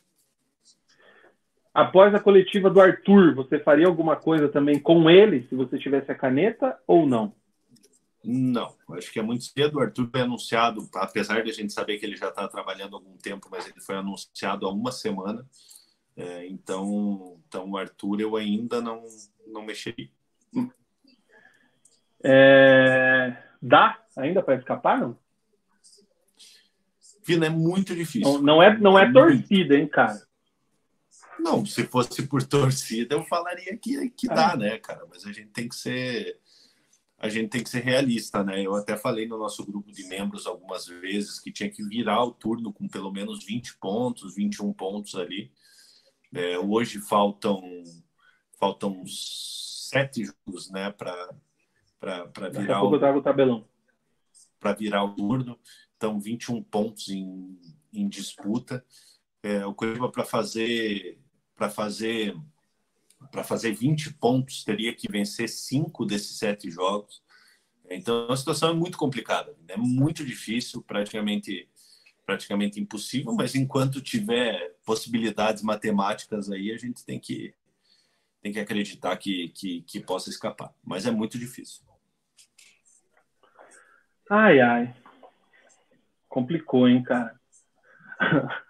é, a Giovana tá falando aqui para a gente tomar cuidado com a desmonetização, é verdade. Mas eu dou um jeitinho ali com, com o YouTube. É. Inclusive, não consigo colocar os gols, cara, porque botei uns, uns programas atrás aí e deu ruim. Então, os gols da primeira divisão moiou. É isso aí, cara. Mais alguma coisa do Verdão do Alto da Glória, não? Ou esgotamos tudo. Falamos do jogo, falamos da coletiva de ambos, falamos da crise, falamos de contratações, mercado. A janela abre daqui a cinco Dia dias, 3. né? Isso, 3 de julho 3. a janela, a janela abre. É, última Curitiba, o Curitiba volta a campo segunda-feira que vem, 8 horas da noite, contra o Goiás, em Goiânia. Partida importante para o Curitiba, já que o Goiás briga ali na, na parte de baixo de, da, da tabela quem sabe Curitiba, Curitiba vencendo o Goiás coloca coloca o Goiás ali mais perto do Curitiba para dar uma esperança para ter alguma briga no, no campeonato. Então, é, aquela coisa, um passo de cada vez, né? É, a situação é, é muito complicada é, e o Curitiba agora enfrenta enfrenta a equipe do Goiás em Goiânia segunda que vem. Tem gente querendo ficar rica aqui, ó. O Alisson, ele quer um real cada vez que o Vina fala ai ai. Agora vai ficar rico mesmo. É, porque é complicado, aqui, cara. É, antes do, do, do, nosso intervalinho, é, hum. pedir para o pessoal aí, a gente já está com 133 likes. É, se você ainda não deixou seu like, deixa o like, que vocês ajudam muito a crescer. Se você não é inscrito, se inscreva. Se você quiser, se torne membro a partir de R$ 4,99. Você participa do nosso grupo, é, participa de sorteios como do kit da Wake, que iremos sortear para os nossos, para os nossos, nossos membros. Então, por favor, se você não deixou o like, se você ainda não é inscrito no canal, dá uma força para a gente aí, a gente agradece todo o pessoal, Furlan, né, que, que, que indicou o pessoal da, da, da para vir aqui é, nos acompanhar. É, então, se inscreva no canal, deixa o like que vocês ajudam e muito a gente. E pedir desculpa para a galera que a gente sempre gosta de jogar todo mundo do chat para participar aqui do programa. A gente sempre interage. Mas, como hoje esse fluxo foi gigantesco, graças a Deus, gostamos, a gente não conseguiu colocar todo mundo aqui, mas eu fui colocando aqui o que eu conseguia pincelar e peço desculpa se você fez alguma pergunta, alguma colocação e eu não consegui é, registrar, tá? Mas fica para a próxima, deixa aí o seu comentário depois também, enfim, tamo junto. Ô, Vina, deixa eu te falar, Diga. a gente tinha uma programação é, de, hum. de, de, falar do Coritiba, né, como tipo, o último time que, que, que atuou, depois do Paraná e depois o Atlético Paranaense. Será que não era uma boa a gente aproveitar a audiência do pessoal da Atlético aí e no próximo bloco trazer tudo sobre o Atlético? Sim, até porque é, saiu o pronunciamento. Deixa eu até tirar aqui o tema do Curitiba, já que o bloco do Verdão acabou. É, até porque saiu agora há pouco o pronunciamento do, da diretoria do Paraná Clube, né, essa vergonha que aconteceu, eu vou ter que dar uma lida aqui no que rolou é, para poder falar. Então, vamos deixar o bloco do Paraná por último. Vamos fa falar do Atlético no bloco seguinte. E aí a gente traz essas informações aí também. Se bem que eu estou vendo que tem uma galera aqui que está só pela tragédia, velho. Ninguém quer falar de, de Atlético e Vitor Roque, eles estavam falando lá com o Furlan e com as Thaís. Lá, o Fusca estava num date hoje novamente, então não estava na live, mas é isso aí. Ô, Mistrelli, me manda lá no Twitter, lá, se você quiser, então, também um resuminho lá que a gente já traz aí no último. É, não rolou nada. Cara, intervalinho comercial rapidinho. E na volta a gente vem com o bloco do Furacão.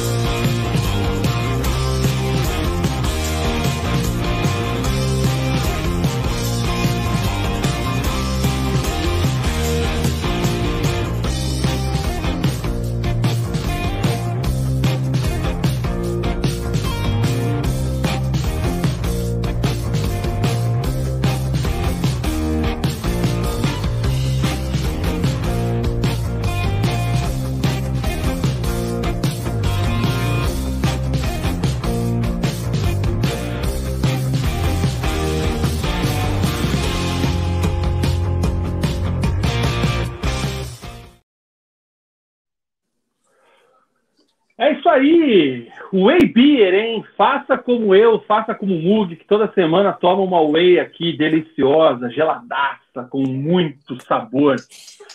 Entre em contato pelo telefone 999920063, 999920063.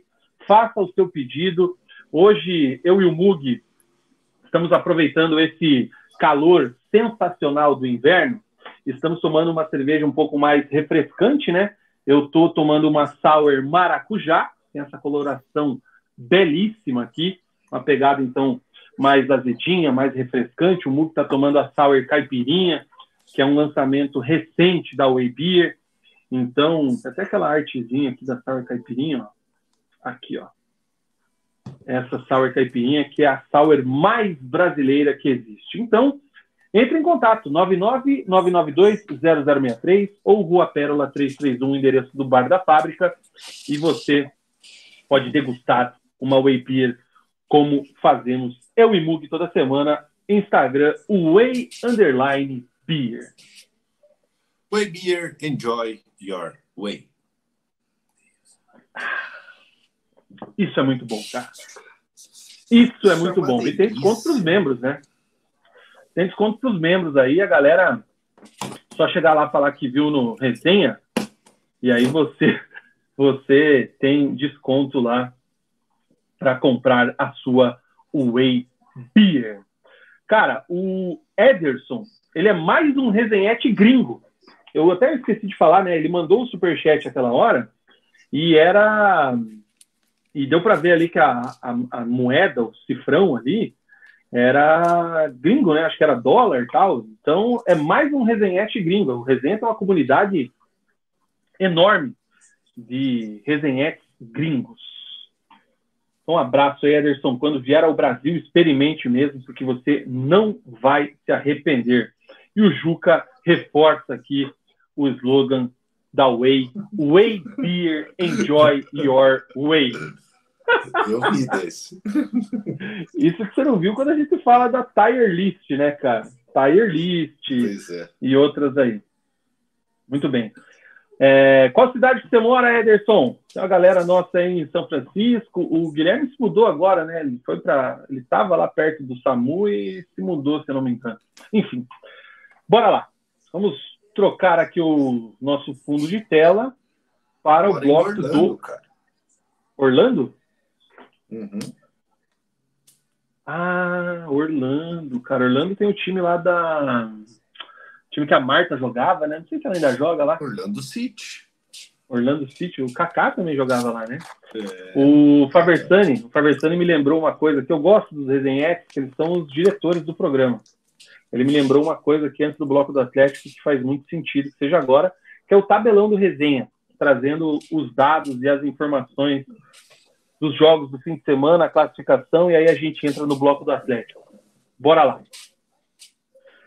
É... Décima segunda rodada teve início nesse sábado, com o Atlético batendo o Corinthians por 1 a 0 Fluminense bateu o Bahia por 2 a 1 no Maracanã. Lá no Castelão, o Atlético Mineiro, na estreia de Luiz Felipe Scolari, né, ele comandou pela primeira vez o Atlético Mineiro na beira do gramado, perdeu para o Fortaleza do Voivoda por 2 a 1 O Cruzeiro bateu o São Paulo por 1 a 0 no domingo, o Palmeiras foi derrotado pelo Botafogo por 1 a 0. O Grêmio atropelou o Curitiba 5 a 1. Falamos bastante no primeiro bloco. Santos 2, Curit é, Flamengo 3. Red Bull Bragantino 2, o Goiás 0. América Mineiro 1, Inter 2. E tá rolando agora o Vasco e o Cuiabá. A hora que eu dei o F5 aqui ainda não tinha começado o jogo. Então daqui a pouco eu atualizo aqui para ver e a galera que estiver acompanhando, quiser mandar nos comentários aí o tempo real, fique à vontade. Classificação de momento no Campeonato Brasileiro, o Botafogo é líder isolado, mas isolado mesmo. Assim, sete pontos de vantagem para o segundo colocado, 30 pontos do fogão. O Grêmio agora é o segundo com 23, o Flamengo é o terceiro com 22 e o Palmeiras é o quarto colocado com os mesmos 22. Fechando o G6, Fluminense e Inter. O Atlético subiu, apesar, é, é, subiu com essa vitória, mas todos os concorrentes aqui por uma posição mais elevada na tabela também venceram. Então tá bem embolada essa parte aqui. O Atlético é o nono colocado com 19 pontos, mesma posição atualmente do Atlético Mineiro de Luiz Felipe Scolari com 19 pontos também. Aí você vai descendo, vai descendo, vai descendo, desce bastante. 16 colocado é o Cuiabá com 12, está jogando agora pode abrir uma pontuação. Goiás é o 17 o primeiro time na ZR com 11. O América é o 18 com 8. O Vasco é o vice-lanterna com 6.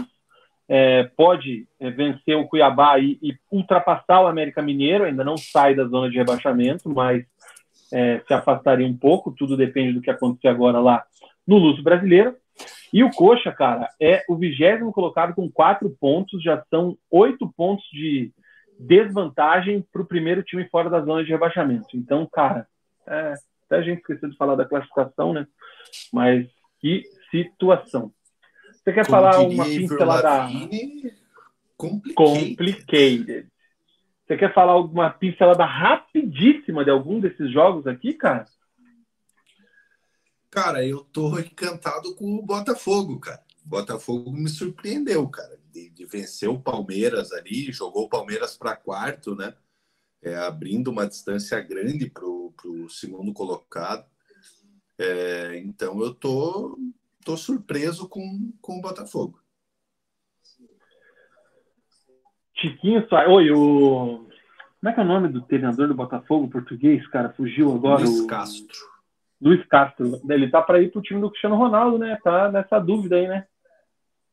Cara, mandaram num, Te... mandaram num grupo, num grupo de, de futebol Te... que eu tenho ali.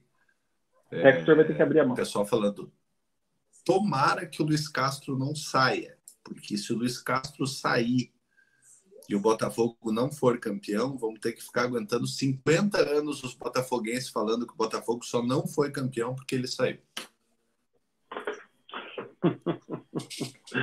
Mas, ó, Botafogo não tá ali à toa, não, hein? Botafogo tá ali por mérito e vai brigar. É isso aí. Acho que fechamos. Daqui a pouco a gente traz o tabelão da Série Prata, da Série B, da Série C, da, da porra toda. Bora. Bloco do Furacão. O Atlético Bora. recebe o Corinthians na Arena da Baixada. É, ainda se recuperando aí desse, desse, não vou dizer um baque, mas de uma mudança repentina no comando, né? Durante a semana ele perdeu para o São Paulo, né? E aí, uhum. no, no fim de semana, recebe o Corinthians, jogo lá no Morumbi contra o São Paulo, e aí recebe o Corinthians na Arena da Baixada e vence por 1 a 0 com mais um gol de Vitor Roque. E eu quero saber, Mugi, o que é que só você viu de Atlético 1, Corinthians 0? Primeiramente, eu queria dar boas-vindas ao Wilson Chagas, nosso novo membro no, no Resenha. Ô, louco! Wilson Chagas, Wilson Chagas entra em contato com o Vina, porque eu, de redes sociais, eu estou fora. Entre em contato Wilson, com o Vina aí para você participar um do favor, nosso ó. grupo de membros. Faz um favor.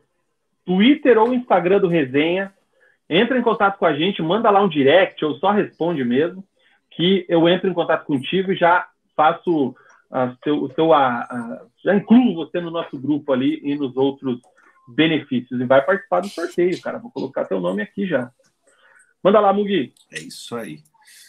Pois é, Vina, o Atlético, depois de uma semana conturbada, né, cara, com saída de, de, de Filipão, demissão de, de, de Paulo Turra, uma derrota é, é, de virada para o São Paulo no, no, Morumbi, recebendo o Corinthians, né? O Corinthians no momento ruim no Campeonato Brasileiro. É, o Atlético contando com o retorno de Eric e Fernandinho, né? O Fernandinho, depois de um longo tempo afastado, retornando à equipe do Atlético. O Eric, após cumprir suspensão, é, retornando. É, o Atlético com o desfalque do Fernando, né, que está fora da temporada. O Fernando acabou tendo uma, uma contusão no, no ligamento cruzado. Então, Wesley Carvalho ele optou por ir com três zagueiros, né, entrando ali com Pedro Henrique, Thiago Heleno e Zé Ivaldo, com o Kelvin numa das, das alas e com o Christian fazendo as vezes de lateral esquerdo. O Atlético começa muito bem, né? Logo, no, logo aos três minutos ali, o, o Atlético é, carimba a trave do Corinthians, o Atlético pressionando a saída de bola do Corinthians, o Vitor Bueno é, acaba carimbando a trave do, do, do Cássio. Aos cinco minutos, um bom cruzamento do Kelvin, o Eric finaliza ali, dá de cabeça, o Cássio faz uma, uma excelente defesa. O jogo fica morno, né? Até, até os 30 minutos ali, com o Atlético com uma leve vantagem para cima do, do, Corinthians, o Atlético controlando a partida. É, o Bento é, chapando graças à maresia do pessoal que ficava atrás do gol ali, né? É, o Bento sem ter trabalho, só sentindo o cheirinho do, do, do orégano. É, e o Atlético aos 35 minutos, né? É, num lindo lançamento do, do, do Eric. É, o Eric faz um lindo lançamento para o Kelvin, o Kelvin escora de cabeça, e o Vitor Roque, sempre ele, desvio de cabeça, abrindo o placar para a equipe do Atlético Paranaense. É, sexto gol do Vitor Roque no Campeonato Brasileiro, décimo segundo gol do Vitor Roque no ano, né, artilheiro do Atlético na temporada, vice-artilheiro do Campeonato Brasileiro, atrás apenas de, Chique, de Tiquinho Soares, da equipe do Botafogo. Aos 47 minutos, o Atlético tem mais uma oportunidade, né? O Canóbio recebe dentro da área, acaba batendo um mascado de perna esquerda. O Cássio faz uma boa defesa, uma defesa com, com os pés, né? É, aos 48 minutos, um lance polêmico no primeiro tempo ali, né? Cruzamento na área ali após um escanteio, Vitor Bueno batendo o escanteio, Vitor Roque subindo mais que todo mundo, cabeceando a bola, bate no travessão, bate em cima da linha. O árbitro acaba é, é, assinalando, assinalando o gol, né? Deu aquela, aquela confusão ali, o lance foi revisado. Realmente a bola acabou não entrando, que seria o segundo gol do, do Vitor Roque na partida. O Atlético volta com a mesma equipe né, para o segundo tempo. Né? É, o Corinthians, no início do, do, do, do, do segundo tempo, até tentando algumas coisas ali, mas sem assustar o Bento, nenhum lance com muito com muito perigo, até que aos 11 minutos o Vitor Roque dribla o Fábio Santos, finaliza duas vezes ali, o Cássio o Cássio faz a primeira defesa, na segunda o Vitor Roque manda por cima. Mais uma vez o jogo fica morno, né, com o Atlético controlando as ações da partida, com o Corinthians sem conseguir finalizar na meta atleticana. O Wesley faz algumas substituições, né? Ele coloca o Hugo Moura no lugar do Fernandinho, até porque o Fernandinho estava retornando de contusão, né? Coloca o Coelho no lugar do, do, do Vitor Bueno. É, o Atlético continua controlando a partida até que no finalzinho, aos 43 minutos, o Christian dá uma linda caneta no, no jogador do Corinthians, se não me engano, foi no Gil corta para o meio, finaliza e o Cássio faz uma excelente defesa. No finalzinho do jogo ali, o Wesley Carvalho ele tira o Vitor Roque, coloca o Arriagada, tira o tira o Kelvin, coloca o Madison, né? As substituições de, de, de sempre, né? Com, a, com, esse revezamento de Kelvin e Madison. E aos 51 minutos ele tira o Canóbio, o Canóbio que brigou bastante durante, durante a partida, né? Teve, teve algumas oportunidades e coloca o Terence tempo suficiente para o Terence carimbar a trave, né? Após uma jogada ali pelo, pelo lado direito, o Coelho cruza, o Terence antecipa a defesa do Corinthians, finaliza a bola, carimba o poste do Cássio. É, e foi o último lance da partida. Uma vitória importante para o Atlético, né? Depois de uma semana tão conturbada, depois de uma derrota para a equipe do, do, do, São Paulo. Uma vitória importante, poderia ter sido mais elástica. É, o Corinthians não assustou a equipe do, a equipe do Atlético. É, e certamente o Atlético poderia ter ampliado o placar, poderia ter saído com o placar mais elástico. Não foi o que aconteceu, né? E agora o Atlético tem um jogo importantíssimo amanhã pela, pela, pela Libertadores para garantir o primeiro lugar do, do grupo e chega com moral nesse jogo, né? Uma segunda derrota consecutiva, um tropeço para é, é, frente ao Corinthians é, nessa partida na, na, Arena da Baixada, poderia influenciar na, na, na, confiança dos jogadores. Então, essa vitória foi muito importante para a confiança dos jogadores do Atlético. Rapidinho aqui nos comentários, já já falo do jogo. O Giovan diz que o placar foi mentiroso, o Atlético era para ter feito um 5 no Corinthians. A Rose dizendo que a mudança foi para melhor, não via a hora dos colares sumir. O Kiki, 1 a 0 ficou barato para os gambáticos.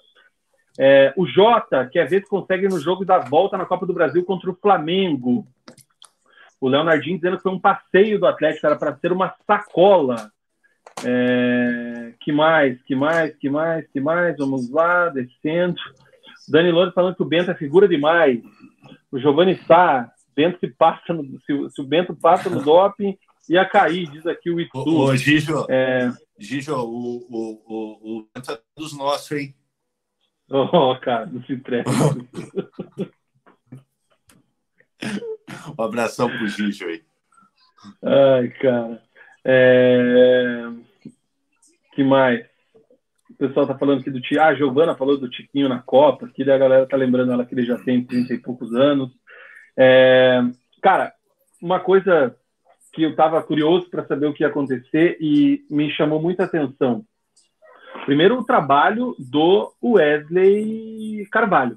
O Wesley Carvalho é chamado de Wesley Moraes, não sei por isso.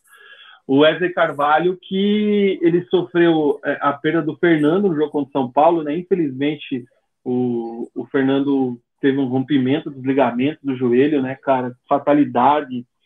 O jogador virando titular aí com a questão do Pedrinho, vindo muito bem, se destacando, e acontece uma lesão grave como essa, então dificilmente joga essa temporada ainda.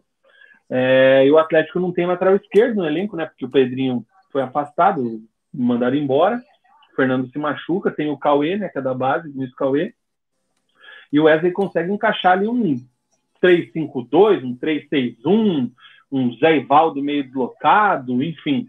É, eu achei que ele conseguiu uma bela solução para essa adversidade que o Atlético vai ter que ir no mercado de qualquer jeito atrás de um lateral esquerdo. É, é, verdade, e a intensidade do Atlético, né, cara? Tem o Esquivel, né? O Esquivel, o Lucas Esquivel. Ah, já tá, tá fechado, né? Mas é um só, né? É. Tem que ter mais um. É.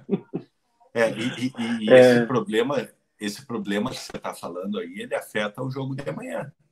Porque o Vinícius Cauê não está inscrito na Libertadores. Né? Então, é, mas, mas assim, além dessa parte, o que me chamou a atenção foi a intensidade do Atlético. Porque é aquela coisa assim do, do, do famigerado futebol moderno, futebol intenso, marcando saída de bola, o time correndo o tempo inteiro, não esperando, não sendo aquele time que, que vou dar a bola para o adversário, esperar um pouco. Não, o Atlético amassou o Corinthians no começo do jogo.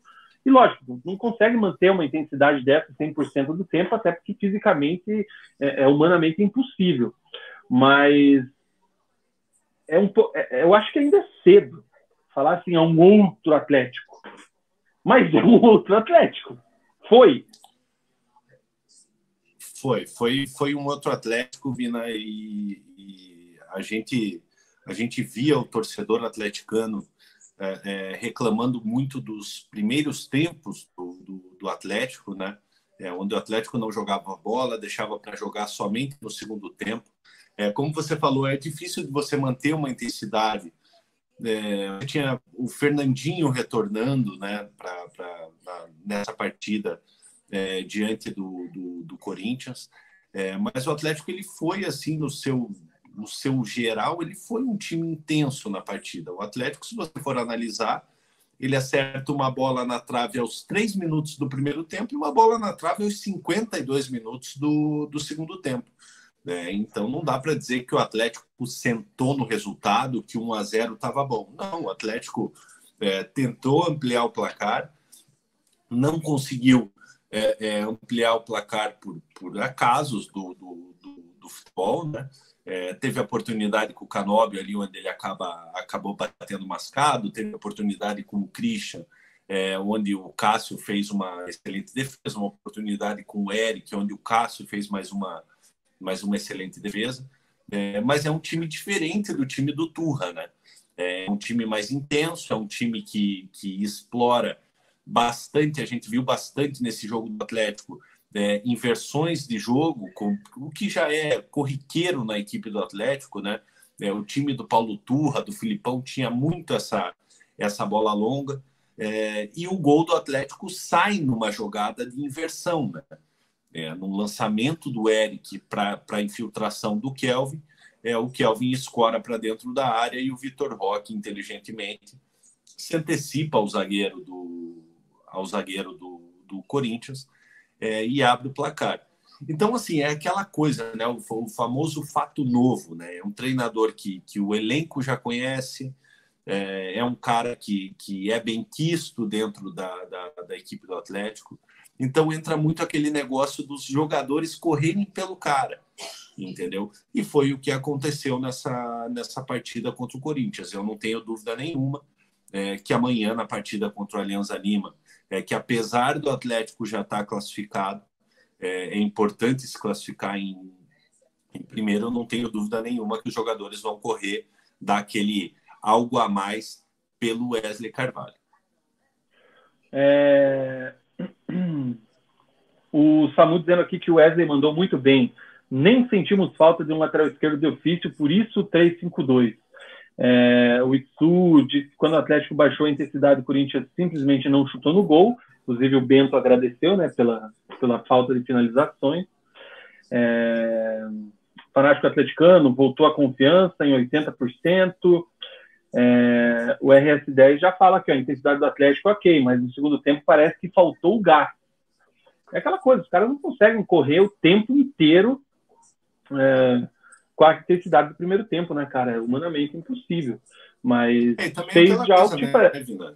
Podia ter matado o jogo antes, né? 1x0 ficou barato, né? Mas podia não É. matar o torcedor do coração. Mas o Corinthians também não chegou, né? É, até por circunstâncias do jogo, o Atlético é, é, não, não se abriu mais, não se arriscou mais. né? O Atlético vencia o jogo é, com o Corinthians sem assustar a equipe do Atlético, então foi um jogo confortável para a equipe do Atlético. Então o Atlético dava intensidade quando era necessário dar intensidade. Tanto que, quando o Atlético deu essa intensidade, é, o Atlético que criou oportunidades é, é, é, de perigo, com oportunidades de ampliar o placar. É, o porquê que o Corinthians não conseguia chegar? Porque essa linha de três zagueiros, quando o Corinthians tentava atacar, os laterais ali, o Christian fazia a, a recomposição, À esquerda. o, o Kelvin fazia a recomposição pelo lado direito e o Canóbio também fazia essa recomposição ali, ou pelo lado direito, ou fazendo facão para o meio, pelo meio, fechando os espaços. Então, por isso que o Corinthians não conseguia penetrar a equipe do Atlético. Eu tenho os números aqui, ó, o Atlético teve 24 finalizações, três na trave, seis em direção ao gol. O Corinthians, por sua vez, teve 12 finalizações, somente três no gol, nenhuma com perigo. Todas defesas fáceis para o Bento, defesas que o Bento que o Bento acabou acabou encaixando. Teve um lance ali num bate-rebate dentro da área, ali onde a bola sobra para o Gil, é, é, e o Gil bate fraquinho e o Bento faz a defesa. Foi um lance perigoso para a equipe do Corinthians? Foi, mas não dá para se dizer que, nossa, uma baita oportunidade de gol. Então, a formatação tática que o Wesley utilizou acabou matando a equipe do Corinthians. O, Corinthians não conseguiu criar nenhuma oportunidade clara de gol. O Fernando disse que acha cedo para tirar conclusões, sem dizer que o Corinthians está bem perto da zona. O Brendo, Flamídia é freguês, aí facilita as coisas. São Paulo está falando com o Jota aqui. O Alisson diz que o Atlético chegou até aqui com ousadia, não com medo. Tem que ir para cima com sabedoria. Thiago Nunes foi muito campeão assim. Não há por que mudar. No mais, o Corinthians parou no tempo e querem criticar o Petralha. Daqui a pouco a gente fala disso também. O Juca se preocupa com o segundo tempo. Pode ser problema de substituição do Wesley ou os técnicos adversários estão conseguindo acertar no intervalo contra o nosso novo esquema. Daniel Loures, é cedo? Sim, mas se for para trazer qualquer um que fique o nosso. o nosso tiririca. Tiririca. Cara, o Wesley, Wesley Carvalho ele tem bons trabalhos na- nas categorias de base, né? principalmente no Palmeiras. É, é bom lembrar que o Wesley ele estava acertado para ir para o Santos, né? para as categorias Uhum. de base do Santos, ele ia sair do Atlético. É, ele teve a oportunidade de assumir agora interinamente ele resolveu ficar na, na- na equipe do Atlético e pode estar sendo a oportunidade da carreira dele. O Atlético já criou treinadores, né? Como como bem falado ali o Thiago Nunes, é, Antônio Oliveira, tentou tentou criar o, aquele que é auxiliar do Diniz hoje, o Eduardo Barros. Eduardo, Eduardo Barros. né? Então pode estar sendo a oportunidade da carreira do, do- do Wesley. aí. Ele é um bom treinador, é como eu falei, é o elenco gosta dele é, e a gente não vê é, é, é, é, na imprensa é, buscas né, do, do, do Atlético é, por um novo treinador. Eu acho que, que é, o torcedor do Atlético está tão aliviado com a saída do, do Turra é, que não há nem, pre, nem, nem pressão para a contratação de um, Não, de, o- de um grande nome.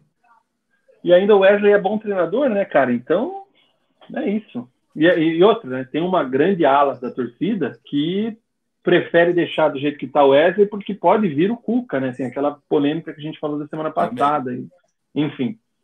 O Quinho tá aqui com a gente, ó. Os acasos, Trave, Cássio, Pontaria. É, a Kika, da família Basso, ela manda aqui um salve pra gente perguntando se o brasileiro tá muito obrigado. Tá sim, mas o Botafogo já disparou. Músicas e Games está aqui com a gente também.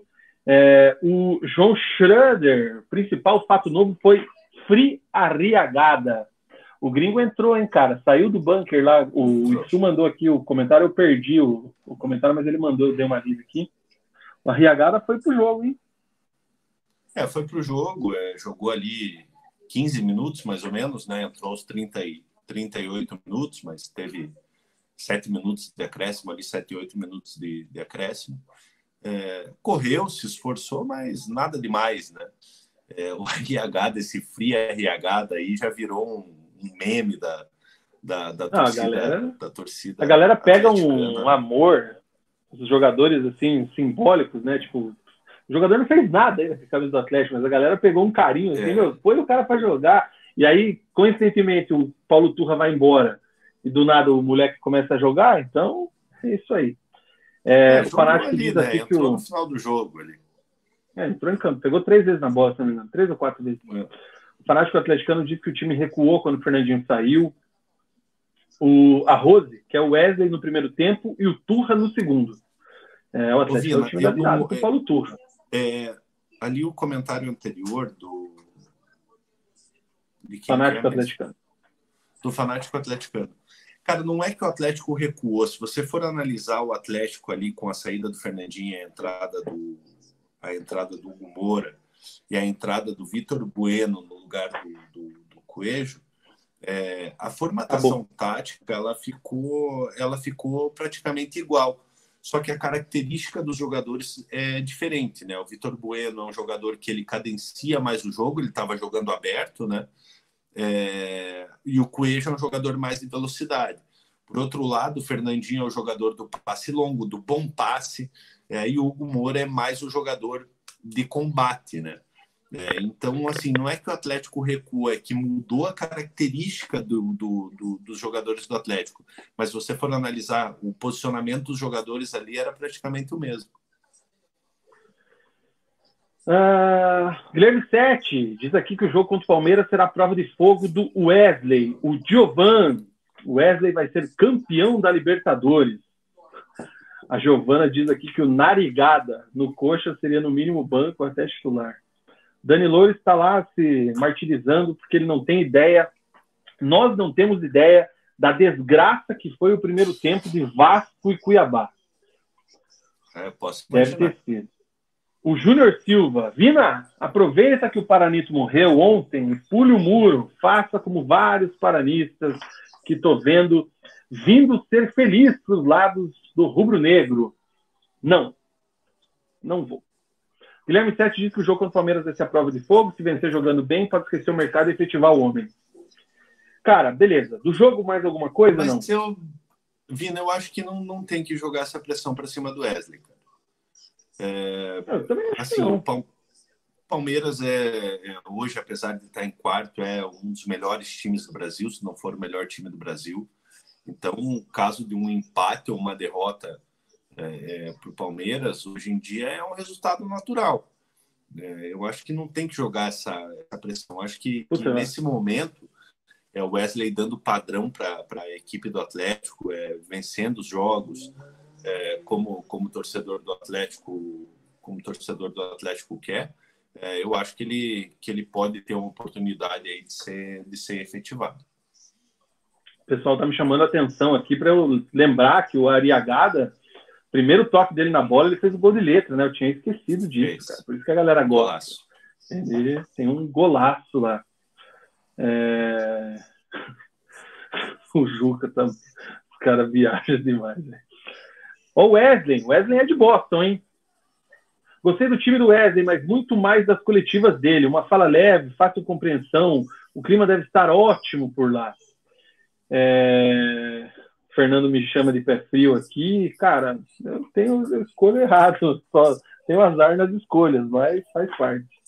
Ô, Vina, Mais alguma coisa do jogo, aqui o- Não, do jogo não. Eu só queria responder o Giovan. É, o Giovan Hum. ele fala: o Atlético na Arena tem que ganhar assim do Palmeiras. É, eu concordo, jogando em casa aí pelo patamar, pelo patamar alcançado pelo Atlético nesses últimos anos, dúvida nenhuma o Atlético tem que ganhar do, do, do Palmeiras.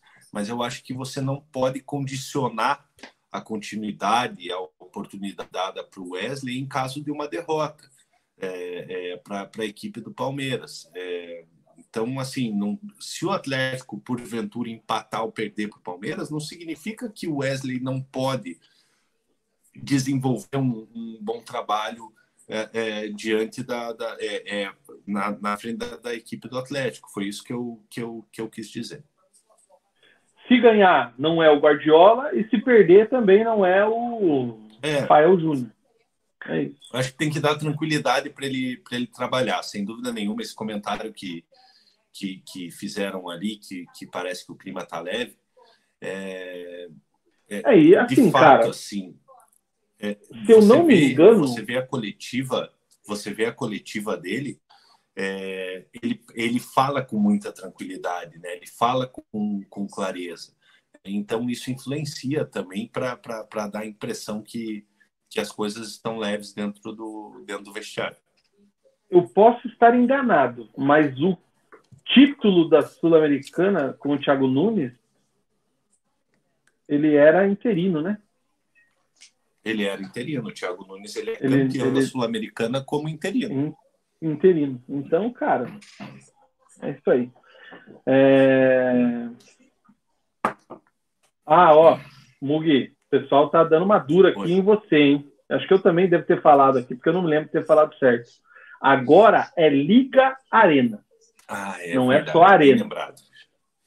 Do então, jogo finalizamos. Vamos, vamos falar da Liga Arena, Vina? Vamos, vamos. Liga Arena, a Liga, inclusive, podia jogar um cascalho para nós aí também, para nós falar o nome dela, né? É, a Liga, o Atlético fechando aí, né, os name rights é, é, da, da Arena da Baixada, né, o terceiro maior do Brasil, ficando atrás apenas é, de Corinthians e Palmeiras, né, Corinthians e Palmeiras é, tem um contrato um pouco maior aí do que do que o Atlético, que são 300 milhões em 20 anos, né, o que dá 15 milhões de reais por ano.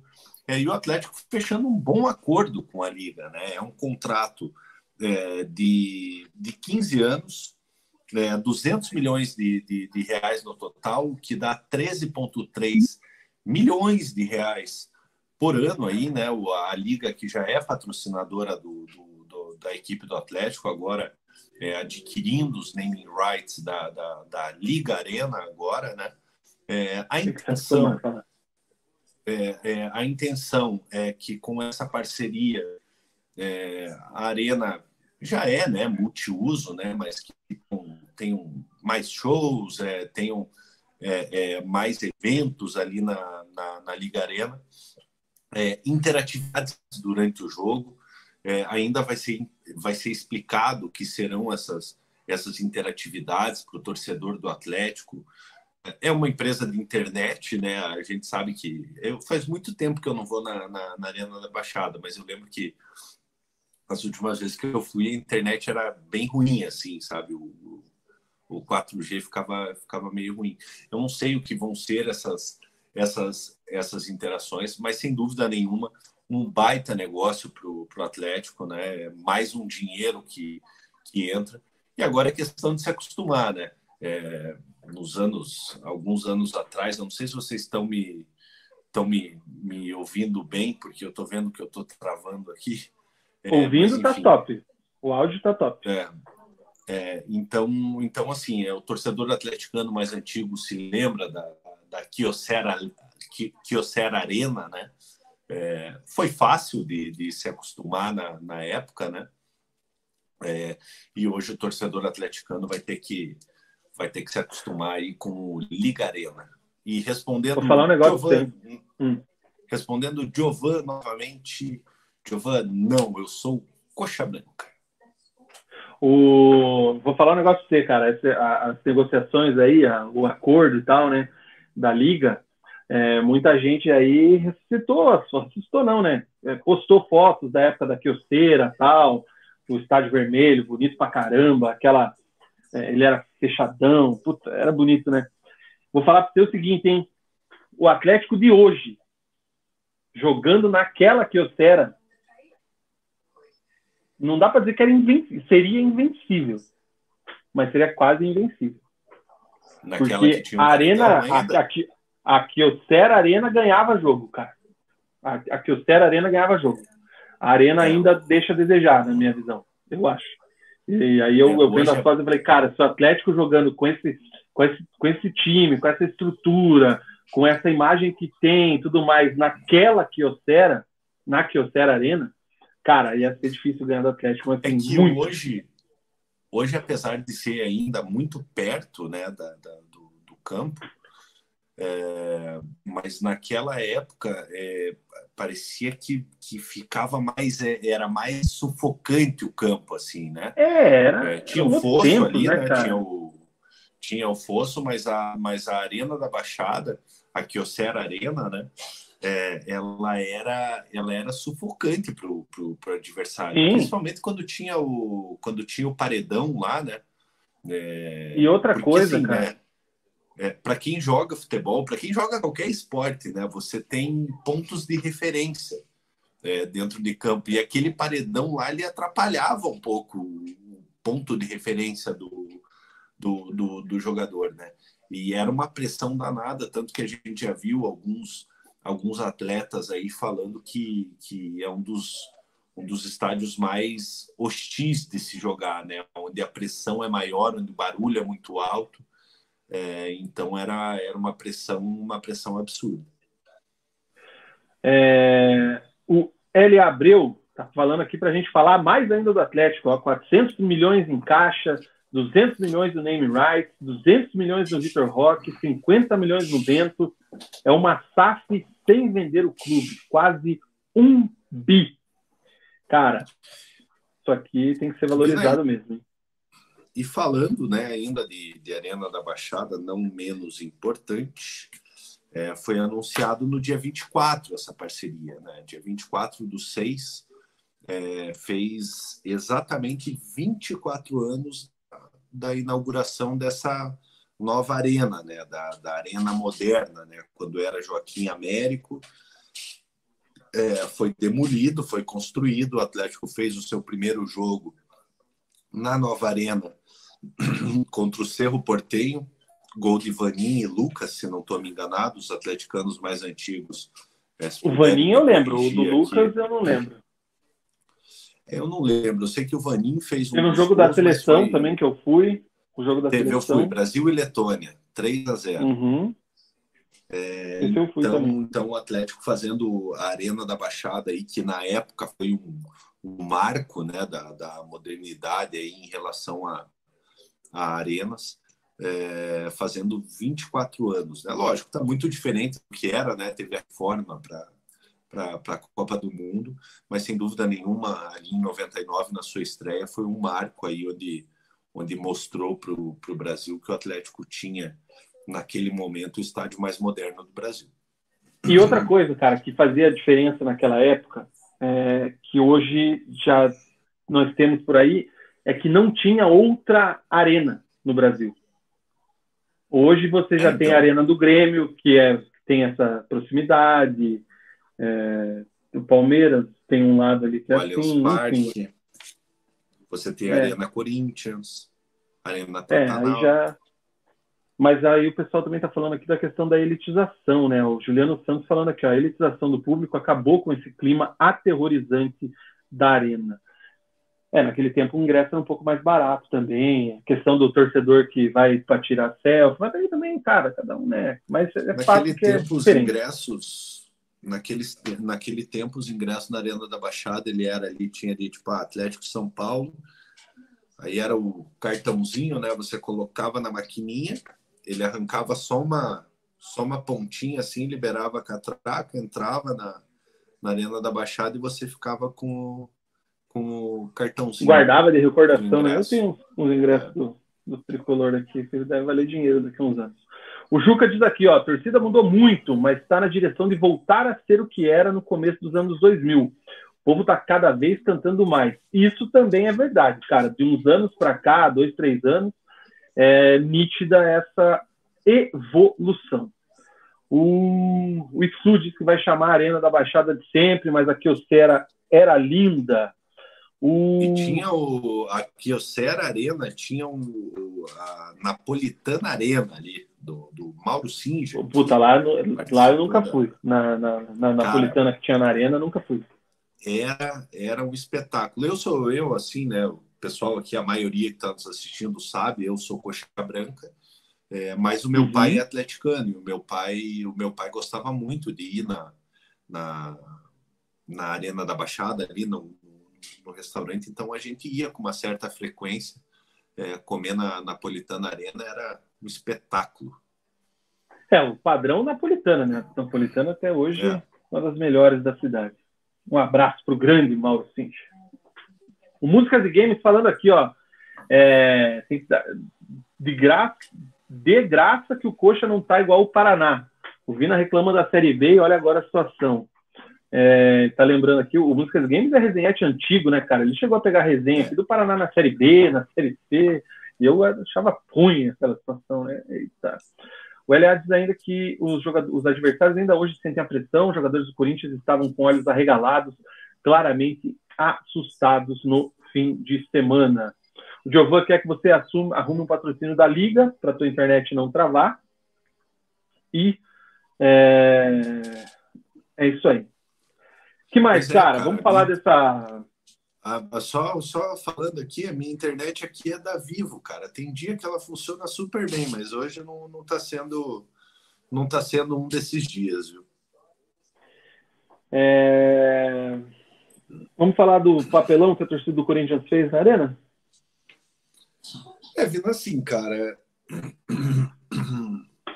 Você pode não gostar de uma pessoa, você pode ser é, é, contra o posicionamento político, enfim, né? você pode ser contra contra qualquer coisa, mas você numa numa situação é, que é a situação que você se encontra, é, é, você colocar ali, é, a gente entende a conotação, né, do, do, ah, isso aqui é o câncer do futebol. É, mas eu acho que no momento que, que atravessa o Petralha, no momento de saúde que atravessa o Petralha, eu acho que não, não, não se faz necessário você, você fazer uma, uma, uma faixa daquela. É, no momento que toda a atenção estava voltada à torcida do Corinthians, né, devido aos sinalizadores, é, a gente, eu vi pessoas criticando né, o setor de segurança, pô, como é que deixa entrar? Mas os caras sempre dão um jeito de de, de, de entrar com, com, com, esse tipo de, de artefato, né? É, e assim, né? O Petralha tem família, cara. É, é, você imagine assim, se, se, se revolta é, a gente que não, não, não tem um relacionamento com ele, você imagine para a família vendo, né? A gente sabe que a situação do Petralha estava é, delicada até, até pouco tempo atrás. e você vê é, uma faixa daquela, eu acho que com certeza a família a família ficou, ficou magoada. Eu sou a favor de, de da zoeira no futebol, sou a favor de, de, porra, de, de, de tudo isso e tal.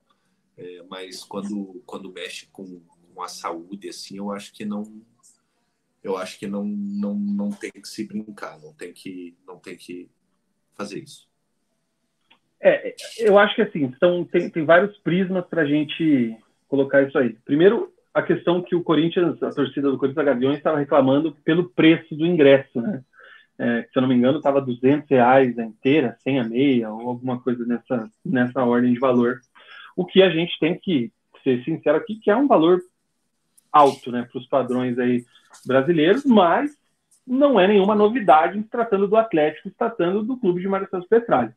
Ponto. É, a gente também sabe que o Petralha ele tem um histórico é, um pouco controverso com relação a algumas medidas, algumas tomadas de decisão, até mesmo com a torcida do Atlético, né? Ele já esteve em pé de guerra várias vezes. Então, é, a questão lá do, do, usar a palavra ditador é, é pesada num certo sentido, mas também não é nenhum absurdo, porque a gente já viu vários mandos e desmandos do Petralha, que afinal ele é o presidente dono do clube. Enfim, não dá para a gente fechar os olhos desse ponto. Agora, daí para frente, tudo errado, né? Porque é, falar dessa forma, levantar, protestar, cara, daí estão tudo errado. Os sinalizadores, então, é, já sabe que não pode, já sabe que é errado, vai dar punição para o clube, então fizeram tudo errado. E a torcida do Corinthians ela vem se notabilizando por episódios lamentáveis, né? Esses dias o jogo na arena, é, na Neoquímica Arena, ela parou por cantos homofóbicos, né? Então, é, a torcida do Corinthians ela vem dando aí alguns exemplos de como não se portar dentro de um estádio. E enquanto a CBF, enquanto não tomar alguma atitude para cima do clube, isso aí não vai ter fim. Então tem que ser um negócio mais é, pesado mesmo para que a gente consiga coibir esse tipo de manifestação, porque é, vem lá, tinha, sei lá, dois mil torcedores. Porra, é legal ter torcida visitante. A Gaviões é uma das maiores torcedoras, é uma das maiores cara, torcidas Vina, do Brasil. A festa é uma das caras é bonita. que eu mais admiro, cara. Exato. Então, assim, a, a, festa dos caras é bonita, é legal, porra, ver o estádio. Pô, quando você vê os caras gritando, o visitante, você, o torcedor local, você vai querer fazer mais barulho, você vai querer fazer mais bagunça, você vai querer abafar os caras. É, agora, quando vai para esse lado, assim, cara, é, é muito é, é muito errado e, e, e mandou muito e mal. Pode... E, e, fica, e fica um, um, um, puxão também, cara, porque é, o Atlético daí tem que ser mais rigoroso também, né? Como é que entram com uma faixa? Tem que, tem que ser rigoroso nessa parte da revista. Não pode ter certeza que isso deixou o Petralha mais puto do que a faixa. Pode ter certeza. E a gente não pode generalizar também, né, Vina? Não foi Sim. a gente falar a torcida do Corinthians e tal. É, mas foram alguns torcedores do Corinthians que estavam ali na, na Arena da Baixada que ergueram essa, essa, essa faixa. Então, quando a gente fala torcida do Corinthians, é, a gente não está generalizando, a gente está falando daqueles que, que se posicionaram ali e abriram essa, essa faixa infeliz. E o Fernando coloca aqui também, é bom lembrar que as diretorias do Corinthians também têm vários históricos controversos, né?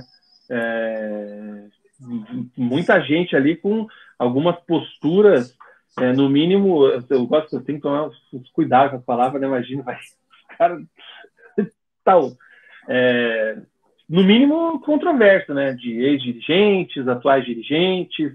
O Corinthians não está numa situação muito boa financeiramente aí, muito por culpa de mandos e desmandos dos seus diretores e presidentes e tudo mais.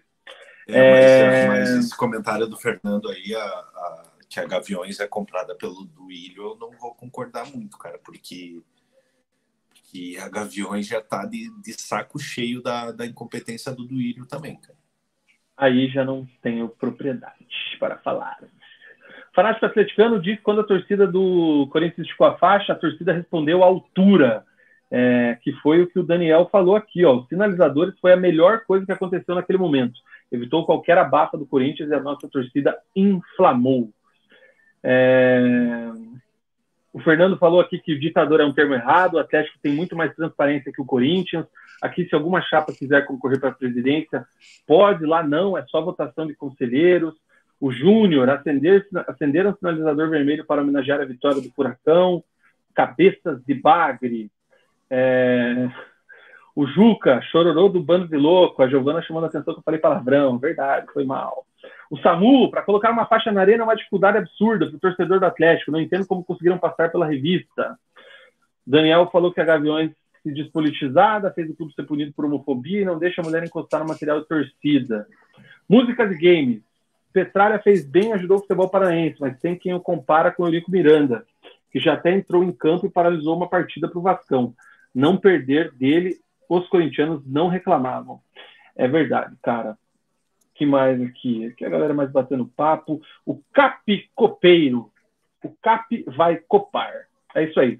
Para a gente fechar o bloco do Atlético, Mug, Libertadores amanhã. Pois é, o Atlético enfrenta o Alianza Lima amanhã, né, na, na, Arena da Baixada, fechando aí a primeira fase da Libertadores. O Atlético já classificado é, para as oitavas de final da, da, da competição. É, e o Atlético depende somente de si, né, para se classificar em primeiro no grupo. É, uma vitória simples é, é, garante a primeira colocação do, do, do grupo para a equipe do Atlético. É, em caso de caso perca ou empate, tem que torcer para o Atlético Mineiro não vencer o Libertar.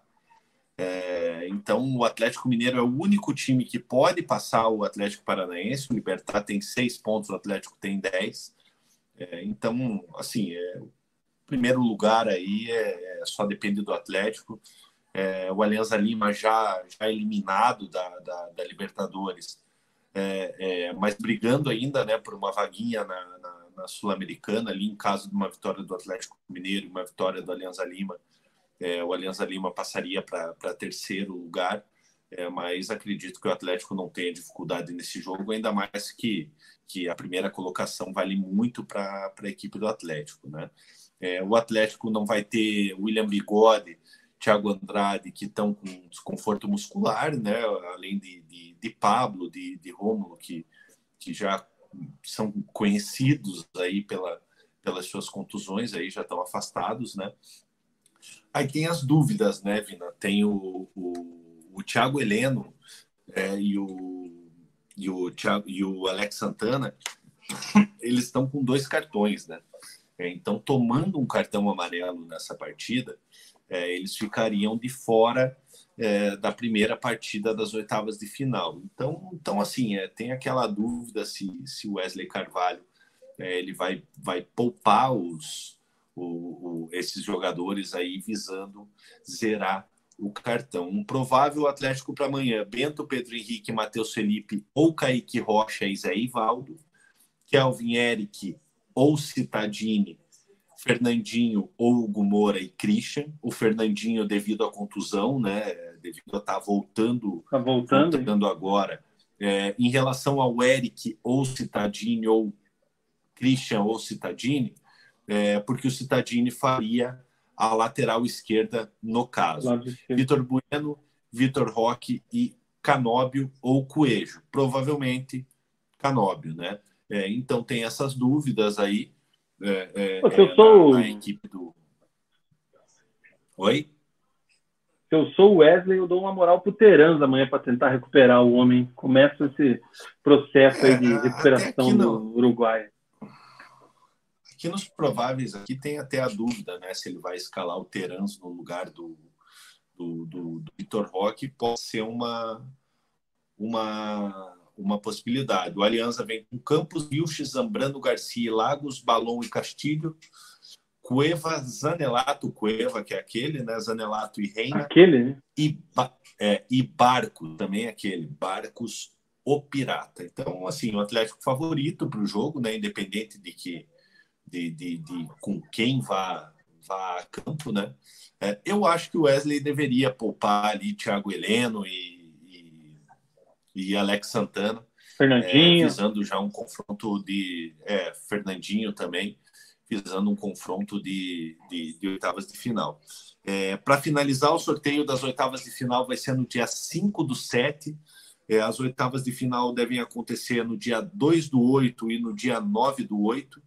É, então tem bastante tempo até, até as oitavas final aí. É, então o Atlético só aguardando aí para ver se vai terminar em primeiro ou em segundo do seu grupo. Caramba, velho, aquele Cavani falsificado que jogou no Paraná é um dos artilheiros da Liberta, mano. Lembra desse cara aqui?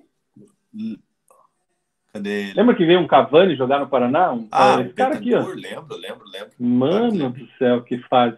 O L. Abreu perguntou aí quais são os segundos colocados. Vamos dar uma zapeada rápida aqui, ó. Grupo A, última rodada tem Flamengo Alcas, Racing e Nublense. Flamengo é o segundo colocado, cara. Então, acho que o Racing passa pelo Nublense, que é o terceiro colocado, né? Então, acredito que o Flamengo seja o segundo no grupo A.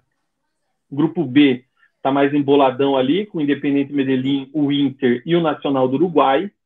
É a rodada favorece o Nacional, que joga com o Metropolitano, né? O Inter pega o. Isso é porra de símbolo aqui, Medellín. Jim. É o Independente. É Jim. Deportivo Independente Medellín, né? É. Aqui então tá bem embolado, cara. Grupo C tá embolado ali para ver quem vai ser o segundo. Bolívar e Palmeiras vai ter a decisão de quem vai ser o da vaga aqui, né? O primeiro e o segundo colocado na quinta.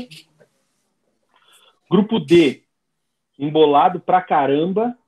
Fluminense, River, Sporting, The Strongest. Até o The Strongest aqui ainda tem chance, né?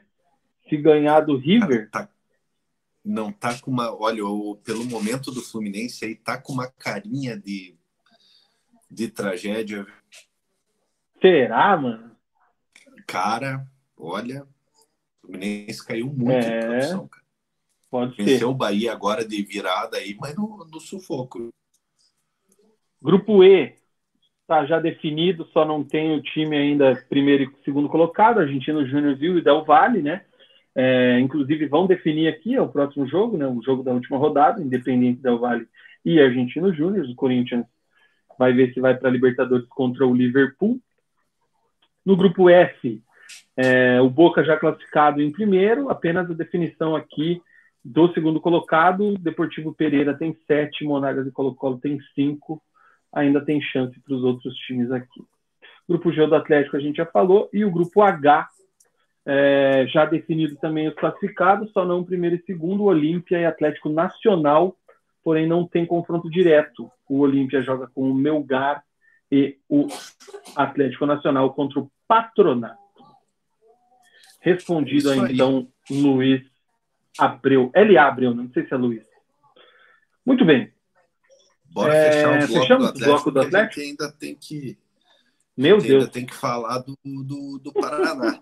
e na última do Atlético aqui para a gente ir para o intervalo comercial e voltar para o bloco do Paraná. E eu faço um apelo para quem está nos assistindo aqui, a gente está com 115 pessoas nos assistindo. É, fiquem aí para gente para ver a gente falando do Paraná, porque a gente não sabe quando vai ser a próxima vez que, É. que, que falaremos do, do, do Paraná. Então a gente E vai ter os melhores momentos. Se você não viu, não É. viu o gol que o Paraná tomou, assista. Vou colocar aqui. Vai ter. O bloco do Paraná vai É, então, o bloco do Então, a Paraná. gente, a gente pede para vocês ficarem aí para dar essa mal para a gente aí. Última do Atlético, o próximo confronto do Atlético no, no, no Campeonato Brasileiro. É, pega o Palmeiras em casa. Para a partida contra o Palmeiras não vai ter Bento e Fernandinho suspensos. Então, assim, né? é, eu não tinha me atentado a isso. Talvez é, vai usar o Fernandinho contra contra o Alianza Lima, já que, que na próxima partida contra, contra o Palmeiras ele naturalmente não vai, não vai poder atuar. Até para ter, pra ter ritmo, né? Ficou muito tempo fora, machucado. Bora pro intervalo comercial já o- voltamos. Calma aí, calma aí, calma aí. Será que o Bento Hum. vai assistir o jogo atrás do gol? Bora pro intervalo. Ai, ai, ai.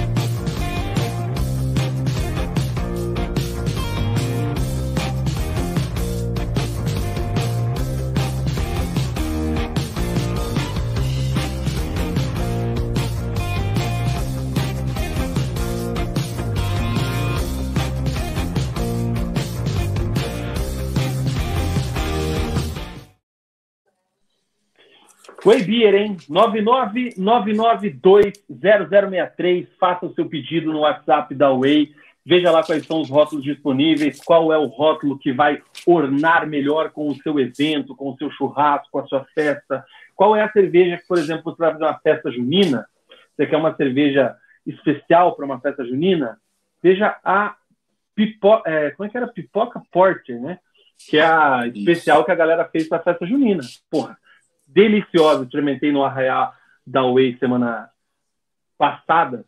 Fica a dica. 999920063 ou então Rua Pérola 331, Instagram Way Underline Beer. Way Beer, enjoy your way. Um abraço pro Juca. Isso aí. Acabou a minha. Vina, Way. aproveitando aqui que a gente tá falando da Way, da, da Way, o Léo, se quiser mandar essa de, de pipoca, que eu não tive oportunidade de, É, de tomar, a estamos receber. aí, viu? vai, a gente vai receber o novo o novo lote, né? Da, da, da semana aí. Se chegar é. uma pipoca para nós, tá top, hein? Pô, eu tomo semana que vem. é isso aí. Muito bem, cara. Bloco do Paraná Clube. Bloco do tricolor da Vila Capanema. O, Ki, o Kiki, ele mostrou aqui, ó. Não perca o último episódio da série Paraná Clube em 2023 talvez tenha sido o encerramento da série tragi, da série de tragicomédia. É isso aí. Paraná Clube jogou ontem a vida na série, na divisão de acesso do Campeonato Paranaense. Eu vou começar com o tabelão, cara, para a gente contextualizar melhor, né? É... Deu um fedido aqui. O Paraná jogou a última rodada do Campeonato Paranaense da série da divisão de acesso ontem é, e jogou, jogou a vida para se classificar, né? O, o regulamento classificavam, classificam-se quatro.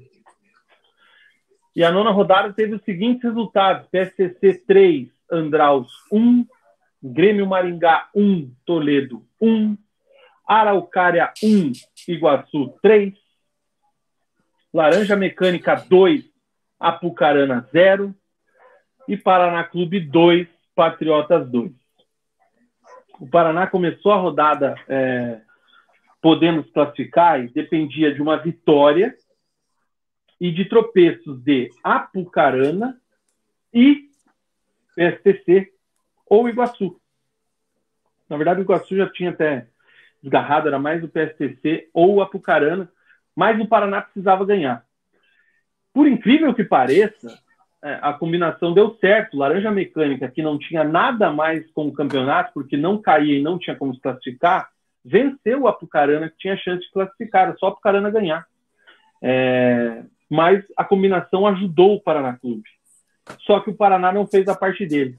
Classificação, então, ficou o Patriotas em primeiro, com 21 pontos, o Andraus em segundo com 18, o Iguaçu em terceiro com 16, e o PSTC se classificou na quarta colocação com 15. O Paraná Paz, meus senhores. Fechou o campeonato em quinto, com 14 pontos. Uma campanha com três vitórias, cinco empates e uma derrota. Caíram Toledo e Araucária. Já neste fim de semana tem o um mata-mata. O PSTC pega o Patriotas, o Iguaçu pega o Andraus. Jogos de ida e volta. Quem passar nessa semifinal sobe para a primeira divisão do Campeonato Paranaense de 2024. O Paraná, então, fica na segunda divisão do Campeonato Paranaense e, a princípio, joga a segundona do Paranaense em 2024. Isto posto, Mug, eu quero saber, como sempre, o que é que só você viu de Paraná Clube 2, Patriotas 2, com direito aos melhores momentos aqui no Preleção. Pois é, a gente falava na live anterior que o maior problema do Paraná era o Paraná fazer a parte dele, né? É, e o Paraná não conseguiu fazer a sua parte. É, conseguiu fazer a sua parte até os 50 minutos do segundo tempo, é, com a ajuda do Laranja Mecânica, o que, o que já era muito improvável, né? Essa classificação do Paraná Clube, mas as coisas começaram a dar certo. É, o Paraná conseguiu as vitórias que, que precisava, chegou no último jogo contra contra o invicto Patriotas, né, né, que acabou terminando em primeiro, é, e não conseguiu manter o resultado até o final. É, o Paraná tinha o retorno do Liliu e do Romarinho, né, duas peças importantes é, nessa, nessa Série B do Paranaense, principalmente o Liliu, artilheiro do time na competição. É, e o Paraná começa com ameaçando a equipe do Patriotas, um chute do, do Romarinho após um lance que o o Lilio faz o pivô para ele. É, mas o Patriotas melhor no jogo, essa é a realidade. Tanto que aos 19 minutos, num cruzamento na área, o Giovani tenta afastar a bola, acaba acertando a cabeça do jogador do Patriotas, pênalti para Patriotas, onde o jogador do Patriotas acaba mandando por cima do gol do, do, do Felipe.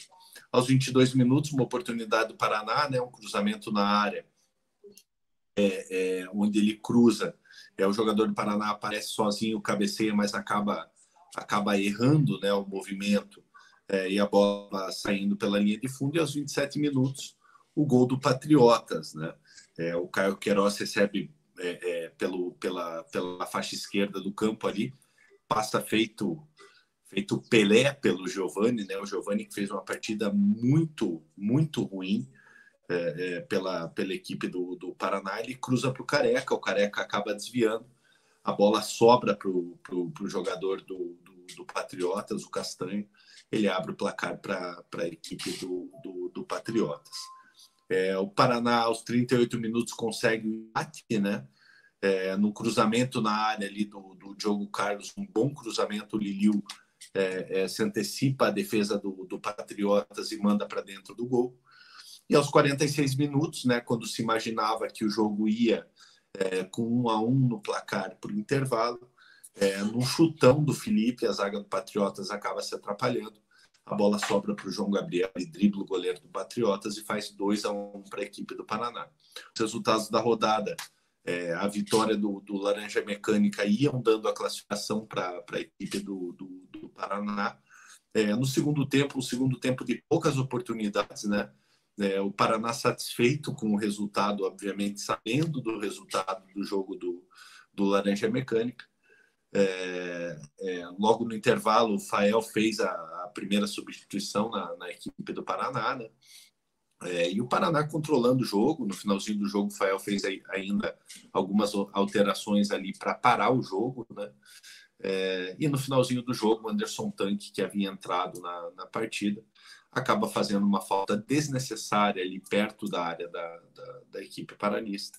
O jogador de Patriotas bate a bola para dentro da área, bate-rebate, o Liliu acaba errando também. É, a gente enaltece muito é, todo o esforço do, do, do Lille na competição, não à toa foi o artilheiro da, da equipe, longe de querer colocar a culpa dele, é, mas ele tentando ajudar a equipe do Paraná ali atrás, ele acaba acaba errando também, acaba furando a bola, né? A bola sobra para o jogador do Patriotas.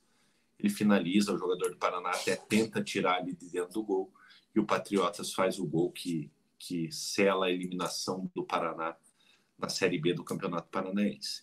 A gente tem que lembrar que o Paraná não foi eliminado nesse jogo.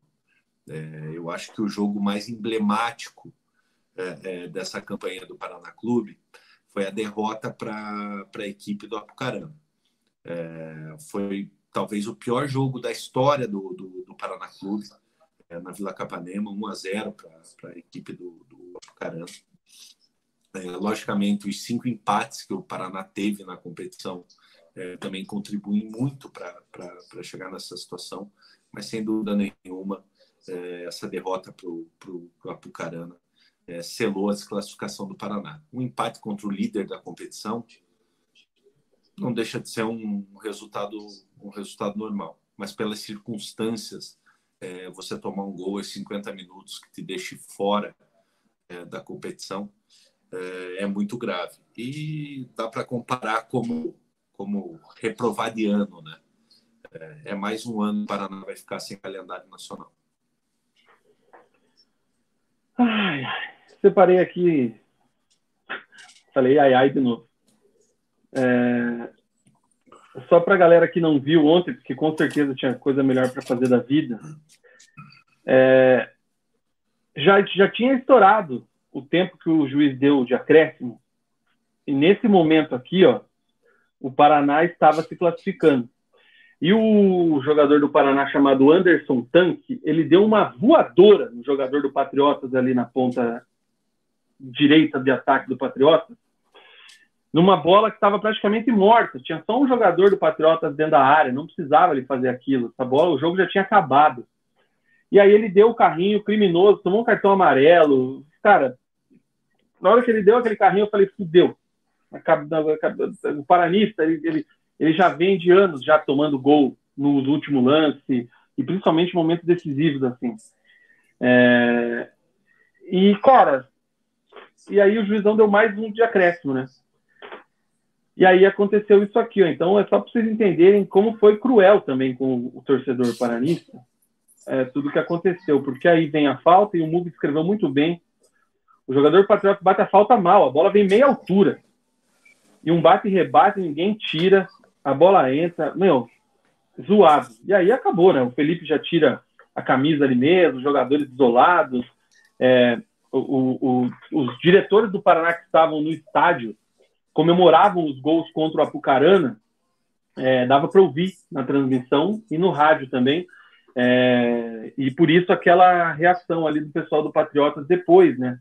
Porque ficou um clima meio tenso ali, meio preocupante e tal. Mas enfim, é, ainda vou falar sobre o jogo antes, de, vou passar os comentários aqui, mas o Paraná conseguiu tomar o primeiro gol do jogador chamado Castanha, o jogador do Paraná, é ele era jogador do Paraná, é aquele, 22 anos, ele foi revelado na base do Paraná, foi emprestado algumas vezes para o Rio Branco, foi emprestado para outros times do interior, o Paraná nunca utilizou o garoto, mandou ele embora, ele hoje joga no Patriotas, ele fez um dos gols contra o Paraná ontem, então tem mais esse é, essa nuance de crueldade, né? Mais um jovem que vem da base do Paraná, não é aproveitado. Não vou entrar no mérito aqui com relação a ele, essa nada. Estou dizendo que era um menino que ia bem e não foi utilizado na bagunça que o Paraná tinha nos anos anteriores. Ele fez o primeiro gol. É... E aí aconteceu o que aconteceu, cara. Uma situação lamentável dentro de campo. Deixa eu só não perder muitos comentários aqui, para falar daí um pouco mais do jogo e entrar no, na sequência do jogo, eu acho vida. que não tem nem muito que. É, não, não já foi os lances ali. A gente falar, né, Vina? Porque, porque assim, é, é, é, essa eliminação ela não se resume nesse jogo, né? É, hoje, o, o, hoje o nosso, nosso parceiraço, nosso irmão Guilherme Moreira, é, fez uma baita matéria lá no esporte.com. Quem, quem tiver a oportunidade de, de, ir, lá, de ir lá ver é, e ler a matéria, é, ele, ele pontua muito bem é, é, é, tudo o que aconteceu com o Paraná nessa, nessa Série Prata do, do Campeonato Paranaense, né, na Série B. Seja parceria com o Amaral, Paulão, omissão de, de, de, de Rubão, ele, ele ele até frisa ali nessa, nessa matéria aquela famosa frase do, do Rubão que ele teria que ser muito incompetente é, para deixar para piorar a situação do Paraná e ele conseguiu. É, a gente falou durante muito tempo que Leonardo Oliveira foi o pior presidente da história do Paraná Clube, é, mas surge é, é um fortíssimo candidato é, a dividir esse posto. Eu, eu acho que pelo momento, assim, é, é, é eu falaria que o Rubão é, foi pior. Lógico, não tinha as mesmas condições que o Leonardo tinha na época, né? O Leonardo pegou um time é, na Série B, conseguiu acesso à Série A, então tinha uma, uma possibilidades maiores e conseguiu ser extremamente incompetente. Acabou pedindo a renúncia no momento num momento muito complicado do Paraná, onde o Paraná estava tava praticamente sendo rebaixado para a Série C, né?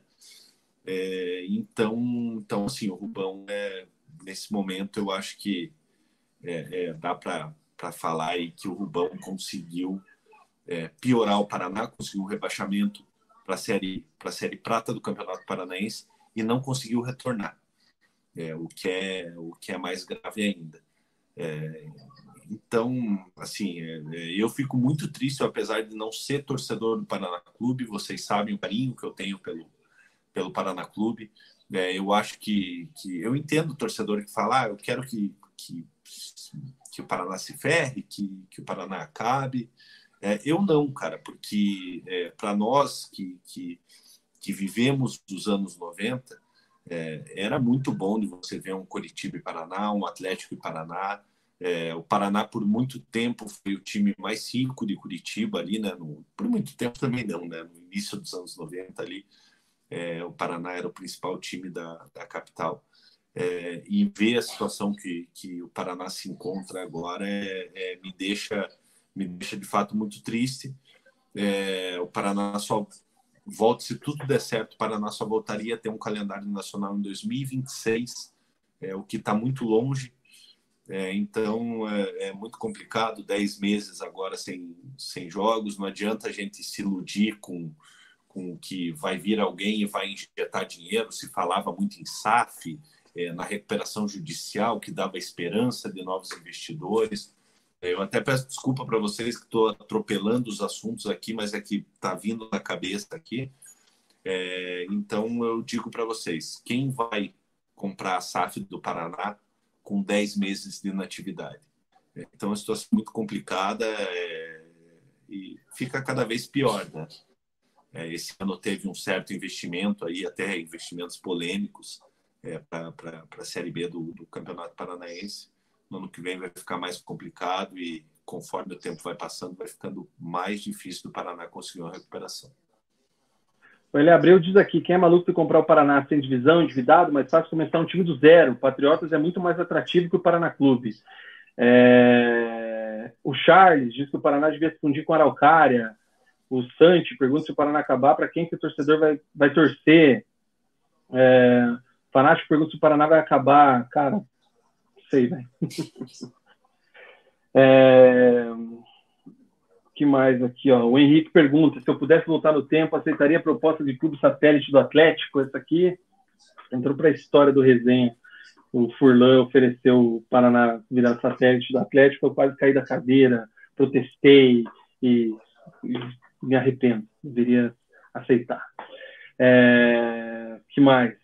O Sérgio Dutra, que vem ao Intersala, de Bezerra, 17 horas de live. Cara, estamos com 2h40, nós vamos bater 3 horas hoje, sem dúvida. É, hoje, o Giovana, hoje tinha muito assunto, cara. É, é, cara, o Zanon está falando que eu espero que eu esteja escutando o pronunciamento enquanto o mundo fala do jogo. Não escutei, mas tive algumas informações. É, cara, vamos lá eu já falei isso aqui, mas eu tuitei ontem também, coloquei isso aqui, e, e é uma palavra que a galera usa com certa frequência, né?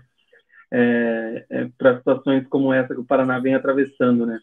É, é, um absurdo o que acontece com o Paraná, é um absurdo é, o que fizeram com o Paraná Clube, é inacreditável o que acontece com o Paraná Clube, é, eu não consigo acreditar que isso está acontecendo com o Paraná Clube, eu entendo às vezes quem fala isso por desconhecimento, tá?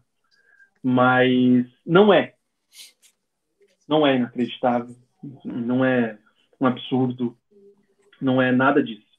É natural o que está acontecendo com o Paraná. E digo mais, até demorou para acontecer isso, porque o acesso para 2018 foi um grande achado se tivessem mais duas, três rodadas em 2017, era bem provável que o Paraná não tivesse subido. E conseguiu subir apesar da péssima administração do ex-presidente Leonardo Oliveira, que até ontem era o pior presidente da história do clube desde 1989, sem dúvida nenhuma, sem dúvida nenhuma. Agora, o que o Rubens Ferreira, popular Rubão, conseguiu fazer, coroando o seu péssimo trabalho ontem, é igualar o nível do, do Leonardo Oliveira. É, porque ele assume o Paraná Clube numa Série C, ainda com chances de escapar do rebaixamento da Série C. É, era difícil, mas tinha chance. E nesse cenário, ele assumiu falando essa frase, né, dando a entrevista de que ele teria que ser muito incompetente para deixar o Paraná pior do que ele assumia.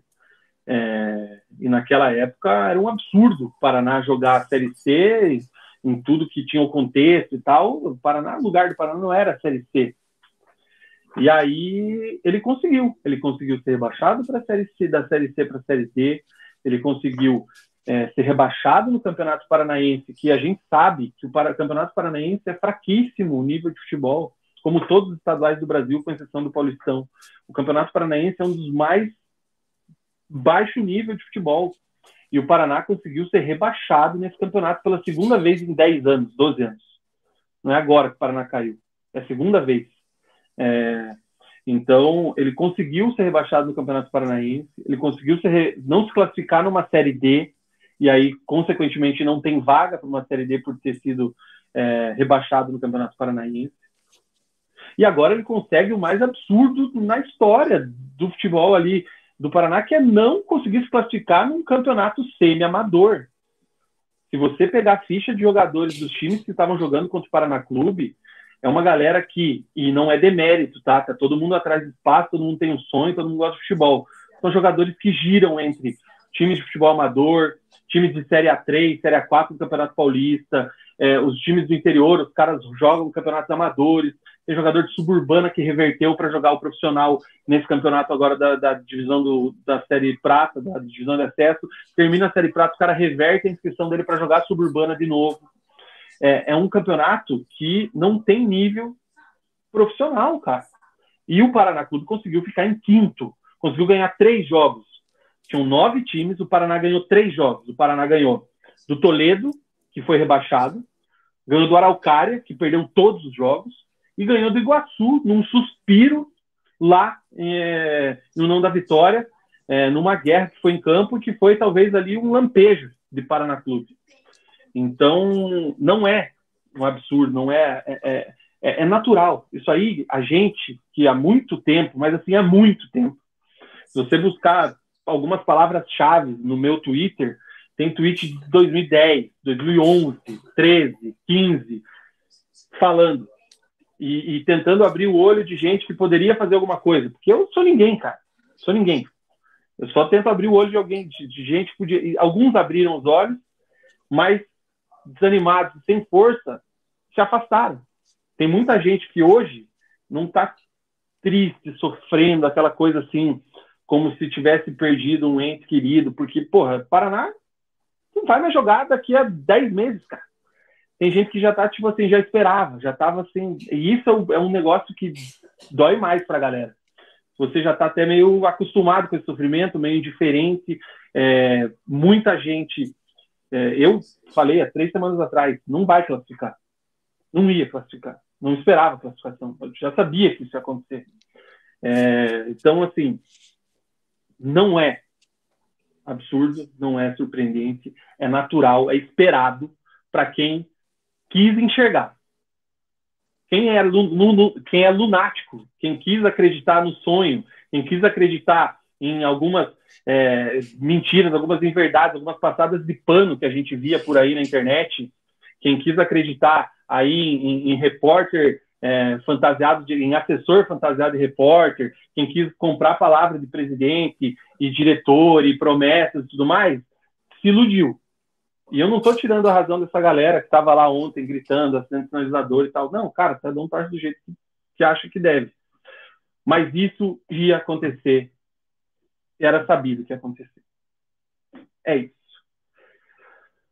Ai, ai. Mais um real ali pro. Não lembro o nosso resenhante que falou do um real. Aí, cara, é, porra, tem comentário aqui, não sei se eu vou conseguir ler de todo mundo, velho. Mas aí eu quero só, vou postar essa foto aqui, ó, postar não, vou levantar isso aqui. Ia ter uma coletiva, deveria ter uma coletiva ontem pós-jogo, né? O treinador explicar alguma coisa. A diretoria, principalmente, dá uma satisfação pro já sofrido torcedor, né? Os caras cancelaram a coletiva. Aí anunciaram uma coletiva para hoje, às 17 horas. E eu já tinha falado, para hoje, segunda-feira. Já falei, ó, nem precisa de coletiva. Faz um pronunciamento e anuncia a renúncia de todo o corpo diretivo, o G5 do Paraná, sei lá. Mas assim, renuncia, cara. Assume que você é muito incompetente e sai fora, Rubão. Leva todo mundo junto com você. Vai seguir tua carreira profissional. Você é um cara de sucesso aí na tua área, tal. Não conheço você pessoalmente e os demais. E eles cancelaram e anunciaram um pronunciamento online. Isso aqui é uma imagem de como foi o pronunciamento, cara. Olha isso. É, tá largado, né, Vina? É, a, a, gente vê assim, né, a apresentação de uma empresa, de, de, de um clube. É, tem uma bandeira do. Bote de novo a imagem ali, por favor. É, tem uma bandeira do Paraná pendurada numa televisão, cara sabe? O pronunciamento não está sendo feito nem numa, numa área de imprensa com os patrocinadores. Paraná tem uma sala de imprensa na, na vila, tem uma sala é... de imprensa no CT. E os caras.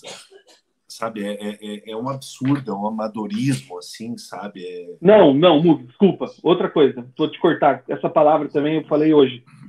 Eu quero achar outro termo, não quero mais falar em amadorismo falando de Paraná Clube, porque é um desrespeito com os clubes amadores é um desrespeito com quem joga suburbana, é um desrespeito com quem joga Copa Kaiser, com quem joga Ceia, com quem joga. Cara, eles são muito organizados. Não dá para falar que o Paraná é amador. Falta, falta profissionalismo, né? É uma é. várzea é, num, num, momento tão importante.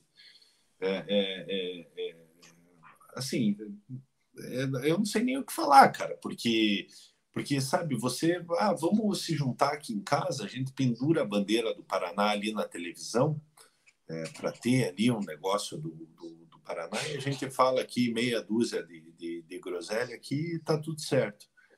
É, então, o Paraná está na, tá na mão desse pessoal, entendeu? É, é, é, eu sempre fui muito, muito, até o Zanona, o Zanona brinca muito comigo, assim, que que, que eu sou muito otimista, sempre fui muito otimista em relação ao Paraná. Eu sou um daqueles que, que falava, que, que, que sempre falei, né? Cara, não é possível que vai chegar nessa situação. Eu era aquela pessoa que falava, cara, não é possível que o Paraná vai cair da Série C para a Série D. Não é possível que o Paraná vai cair no campeonato estadual. Não é possível que o Paraná não vai classificar na Série D. Não é possível que o Paraná não vai classificar na segunda divisão do campeonato estadual. Tudo que eu pensava é, que não, não era possível, é, essa imagem retrata é, o porquê foi possível. É, é, a falta de, de, de, de profissionalismo, para não falar amadorismo, como o Vina falou, porque o nosso futebol amador, é, entre outros, é, muito mais organizado do que, do que isso. Então, assim, não é porque está no momento de crise, no pior momento da, da história do clube, é, que você tem que é, varzear. Né? É, é, é, é, triste, cara. É, muito triste, de verdade. Eu tô, eu tô chateado de verdade, mesmo sendo torcedor do Curitiba. eu tô chateado de verdade com, com, com o que aconteceu com, com o Paraná Clube. A Giovana pergunta se eu já vi um título do Paraná. Vi todos, tudo. Eu sou mais velho que o Paraná, dois anos. E lembro. Ô, Vina, lembro, ô, lembro o fanático atleticano, ele, ele, ele tá provocando a Giovana a live inteira, cara. É, o Leonardinho está dizendo aqui, e, e é, o que ele colocou aqui é interessante, até tem que trazer daqui a pouco os detalhes do pronunciamento ali, que a Carol me mandou alguns tópicos é, do que foi falado, soltaram esse pronunciamento agora há pouco. Eu vou botar de novo aqui. Cara, olha isso, irmão. Ah, o que me pegou o... foi a bandeira na televisão, cara. Sério, é um absurdo, ah. cara. O Léo, ele fala aqui, cara, que o Piva falou agora há pouco no Transamérica Sports, é, o Paraná teve aquela comemoração, né? Nossa Senhora, que a RJ tinha sido aprovada, né? O Paraná tem um ano para pagar 10 milhões para os credores. O Paraná só volta a jogar daqui a 10 meses. Pois é. Paraná vai ter renda aonde? Como é que o Paraná vai arrecadar esse dinheiro? É... Olha quem apareceu aqui, cara, o Fausto, velho. Veio no bloco do Paraná. Um abraço Fausto. O Daniel Loures. É, parei de usar o inacreditável por causa do Vina, o cara que mais entende do Paraná que conheço. Um abraço, Dani. Tamo junto. Juliano se transformou na América do Rio, o Paraná se transformou na América do Rio e no Bangu. É... Músicas e games, quem diria, hein? Nos anos 90, o único time que representava o Paraná no Superstar Soccer. Quem viu, viu. É verdade. É verdade. É... Fernandão pergunta: se o Paraná não consegue montar um time sem ser um empresário usando o clube de vitrine, como se mantém assim? É... Não se mantém, cara. Essa é a verdade. Cara, olha o comentário do Jamie Strelli, cara. Pera aí que eu já chego, tô lá em cima ainda, cara. Deixa eu. É... É, deixa eu descendo aqui. É que o, bem que você falou, a Giovana e o, o, o fanático atleticano estão o tempo inteiro aqui. É, L. Abreu, Petralha poderia comprar Tricorp. Nossa senhora, ele foi longe. Carol Borges, melhores hipóteses, teremos calendário nacional somente em 2026. É verdade, é legal colocar isso aqui, porque quando o Paraná caiu ano passado, a gente tinha que fazer aquele exercício e muita gente, ó, na melhor hipótese. Agora é assim. Uma eu fiz uma hum. projeção para vocês verem como eu sou esperançoso. Aqui. Eu vou até mostrar para vocês aqui. Eu não sei se vocês Outro vão lado. conseguir ler. Pera Coloque aí. em tela cheia. Ó, é. 10 meses sem jogos, competição nacional somente em 2026. Se tudo der certo, o Paraná chegaria na Série C em 2027, em 2028 na B e 2029 na A. Ou seja, não tem, cara. É, como é que é isso aí? O Paraná precisa o ano que vem subir, 2024. 2025 jogar o Paranaense e se classificar no Paranaense para a Série D de 2026, Série D de dados. Músicas e games. Nunca fui a favor da junção Petralha Viagem Demais. Para mim, quanto mais clubes no estado elite, melhor. Isso aí, eu acho que cabe. Uh, sobre o pronunciamento. É, em resumo, bem em resumo, mais do mesmo. Nada com nada e ponto. Não teve Os renúncia. Os caras estão falando que minha letra é feia. Eu vou, vou escrever aqui agora, vai ficar bonito, cara. É... A Carol pelo queria. Que, pelo que eu fiquei sabendo aqui de algumas informações, o, o, o Rubão ele meio que colocou também é, a culpa no acaso do futebol por ter tomado esse gol no último lance. Eu acho que ele não percebeu ainda que não foi esse gol que, que não classificou o Paraná. É, ele colocou como que ele não é covarde, quem vê no dia a dia é, o que ele faz, sabe, do trabalho dele. Se ele não fosse covarde, ele tinha dado uma entrevista, tinha aparecido mais vezes. Ele apareceu pouquíssimo ao longo da gestão dele até agora. Então, é, eu, eu, vou discordar dele, e ele tem o direito de, de, falar que não é, eu tenho o direito de falar que eu acho que ele foi muito omisso ao longo do seu, ao longo desse mandato dele. É, acreditaram com relação à mudança da comissão técnica, que foi um absurdo, na minha opinião, cinco jogos ali. O campeonato tem nove jogos, você conseguiu trocar de treinador. É, cara, é, mas blá blá blá, para ser bem sincero, não tem nada, nada demais. Pedidos de desculpas, é, não sei se eu já falei, mas não fizeram a coletiva porque foram ameaçados, ficaram com medo. É, e sobre sobre a renúncia, ele disse que só vai renunciar caso haja um pedido formal do conselho, porque ele respeita as leis e o estatuto do clube. E é isso aí.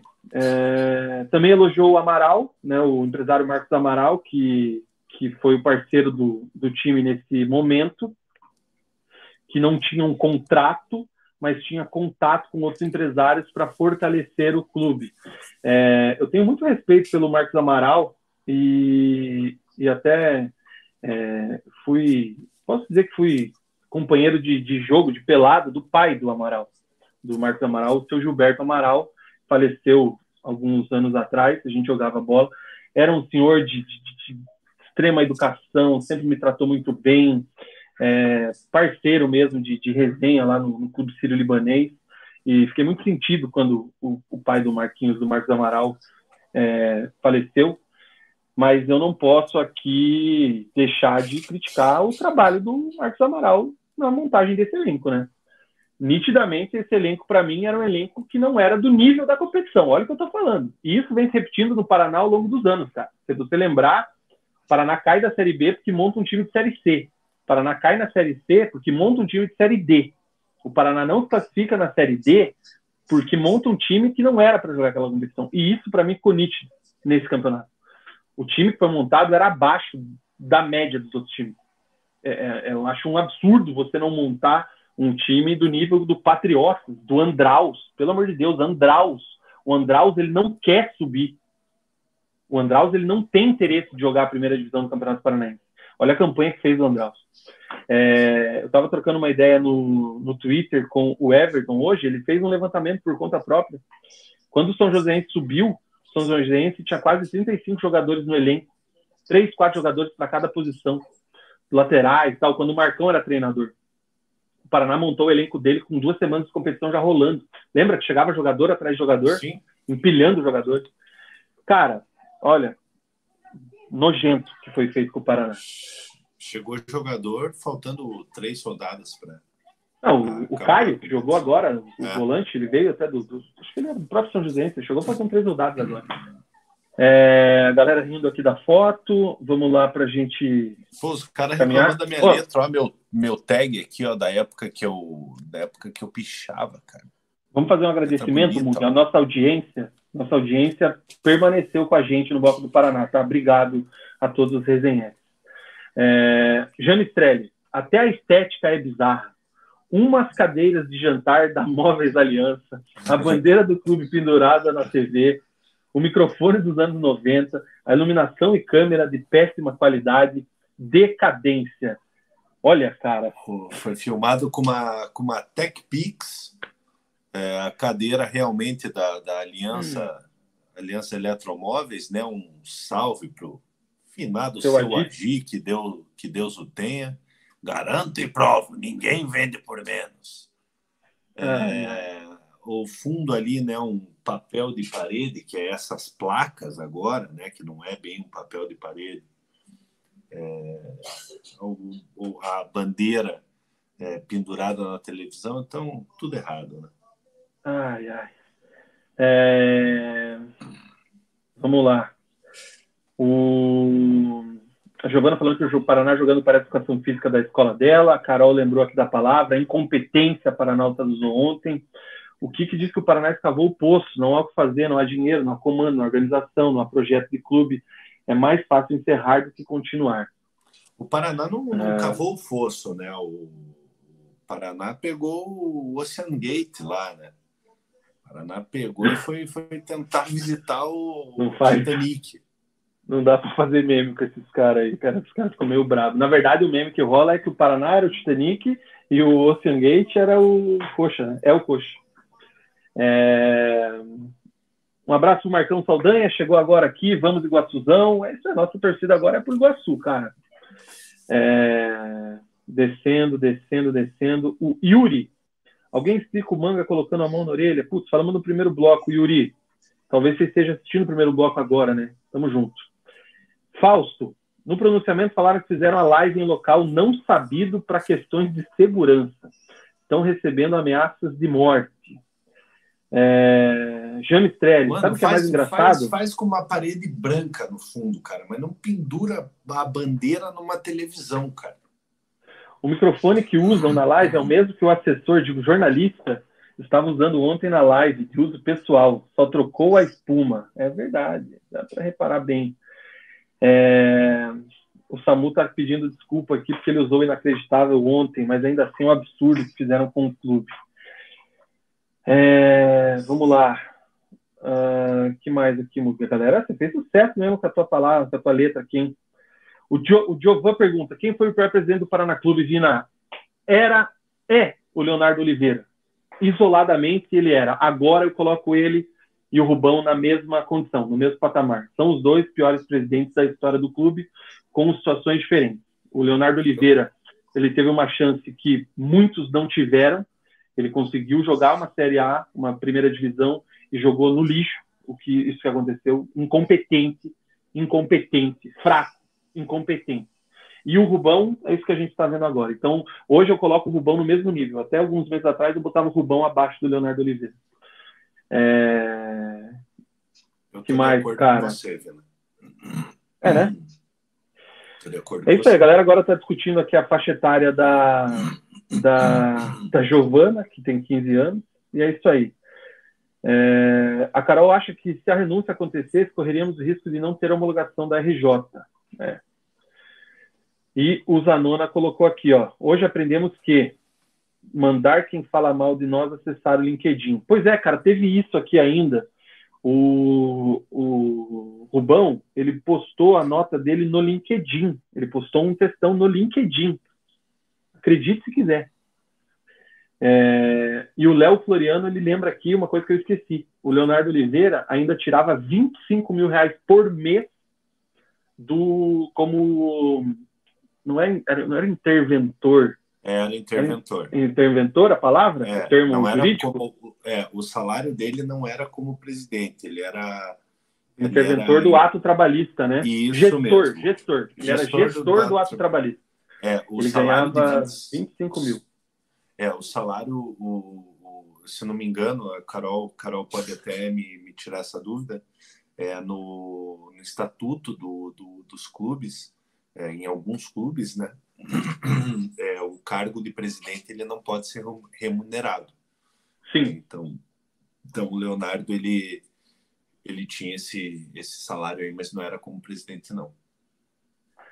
É, aqui, ó, sobre o LinkedIn, ele falou que as experiências profissionais dele estão lá para quem quiser ver. Exatamente, cara. Ele é muito realizado, muito competente na área financeira, na área de crédito consignado. Realmente, ele é muito respeitado.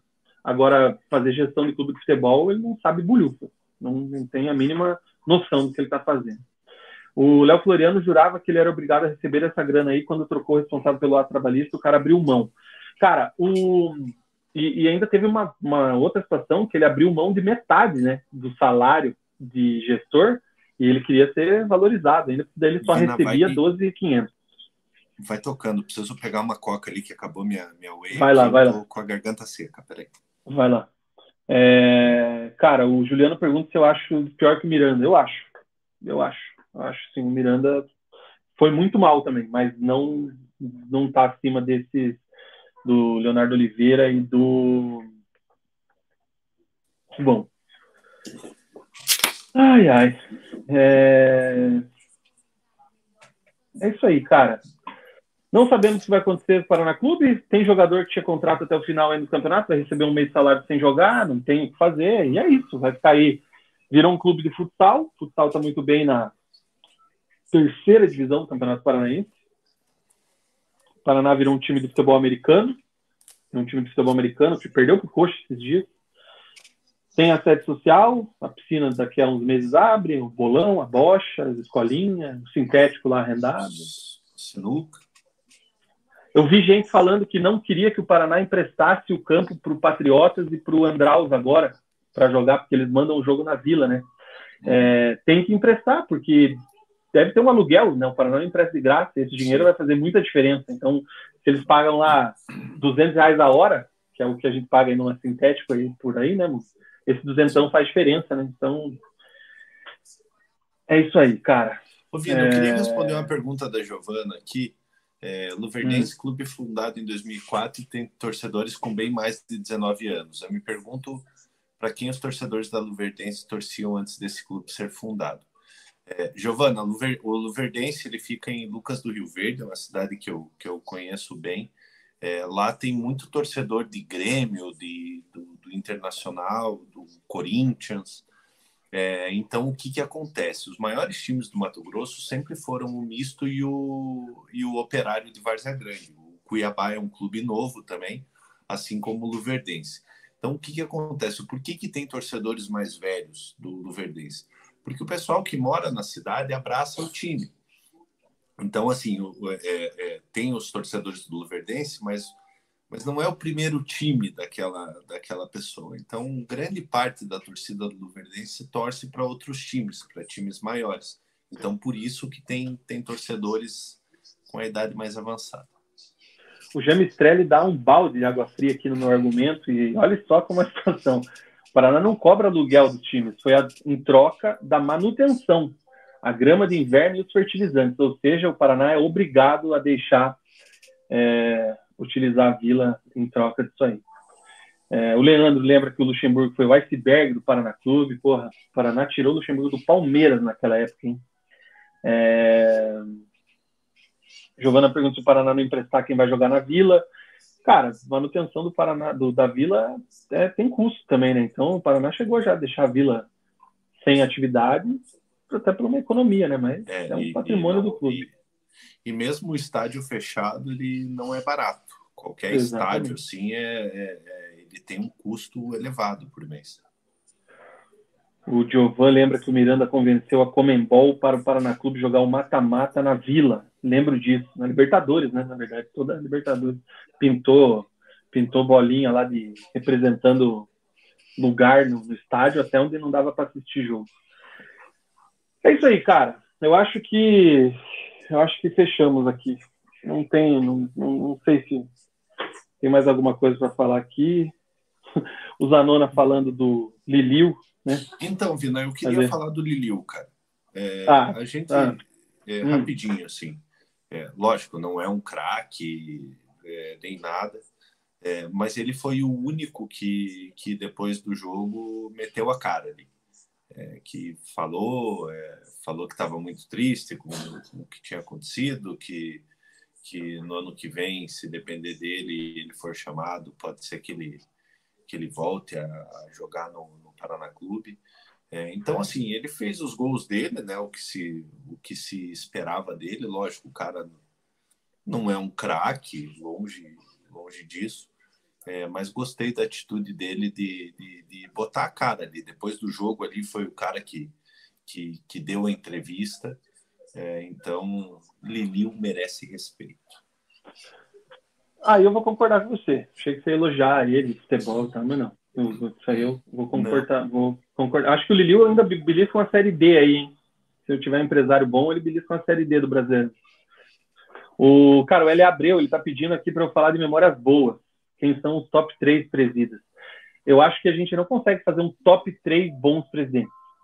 Não consegue. Paraná, até porque o Paraná não teve tantos presidentes assim na história dele, mas é, já no final dos anos 90 ali, os presidentes já começaram a fazer muita cagada. Mas eu, eu, Ocimar. eu destaco um pouco, eu destaco, cara, não sei, eu destaco mais o Darcy Piana.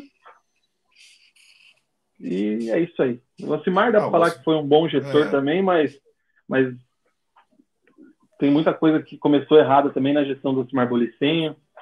E aí em diante. O Miranda, o, o Miranda tinha tudo para ser um grande presidente do Paraná. Mas a gente sabe as coisas que, que, que ocorreram, né? É, mas ele tinha tudo para ser um para ser um grande presidente do Paraná. Eu acho que ele tem algumas injustiças. Por exemplo, o Bolling, ele não foi um bom presidente, mas ele teve muita injustiça, o Rubens Bolling. É, é, o Bolling talvez foi o que... que... Ele sofreu uma pressão muito absurda, né, cara? Ele acabou, acabou renunciando, né? É. Ó, puta, o, o, o, o Jamicel tá falando aqui do concorda com você, Mo, que o Liliu pega uma série D ou até uma série C, é, e aí ele acabou com a farsa do paredão ídolo. E a Carol completou aqui, né, que o Felipe virou animador de festa infantil, é a nova gralha. O, essa, a, essa, do, essa, do, essa do Felipe foi uma, uma loucura, né, cara? É, o Felipe vi, é, indo em, em evento, ele virou um garoto propaganda do Paraná quando o Paraná não tinha jogo. É verdade. Eu, tava, eu olhei para o chão aqui agora, eu lembrei que a gente tem que fazer o sorteio da. da do kit da, da Way. Sim, pois é. E eu esquecendo. Acho que matamos o Paraná. Chegou o dia, o dia literal. Matamos gente, o bloco do Paraná. Matamos o bloco do Paraná. É, aos paranistas, né, que sempre nos acompanharam, aí, Jean Mistrelli, Carol, Zanona, é, entre, entre outros agora que, que, que não, vou, não, não vou citar é, o, o nome. É, a gente vai estar aqui é, sempre falando, quando tiver alguma notícia do Paraná, a gente vai trazer para vocês. É, e vamos que vamos, né? Triste aí, a gente ficou aí oito meses sem jogos do, do Paraná, né? É, após a eliminação na, na Série D. É, a gente ficou, ficou muito tempo sem, sem jogo do Paraná e agora serão mais 10 meses, né? Então a gente vai tentar filtrar alguma coisa do Paraná para trazer para vocês aí. É isso aí, cara. Muito bem. Vamos para o sorteio aqui da. Da. Ó, o. O Jean coloca aqui, né? Muita dívida fiscal criada na gestão do Ocimar. Concordo com o Vina, só o Darcy seria algo positivo. O André Reis está dizendo que eu estava quase chorando. Cara, não, estou de boa. Já passei dessa, dessa fase. É... é isso aí. Deixa eu tirar aqui o fundo do Paraná. Sabe Deus quando é que eu vou usar ele de novo? É... E agora, cara, o que, que vai rolar? A gente tem um sorteio para os membros do canal em comemoração aos 2 mil inscritos que a gente bateu semana atrás aí. A Way, nossa patrocinadora Master, né, ofereceu Isso, esse kit aqui para gente. E como a gente estava num horário diferenciado, a gente prestigiou o horário tradicional. Então, os membros do nosso canal, galera que está com a gente já, tem membro do canal que é membro há dois anos já, sabíamos? Os primeiros Verdade. membros. 24 Verdade. meses. É, então a gente vai beneficiar eles, vamos fazer sorteio aqui agora. Você que quer participar dos outros benefícios aí, se torne membro. Link na descrição do vídeo ou o botãozinho ali do Seja membro ali embaixo do vídeo. É, cara, é massa como nós estamos ao vivo, então a galera começa a assistir do começo. O Vinícius Paredes está assistindo agora o bloco do Coxa. Comentou agora. É, é isso aí.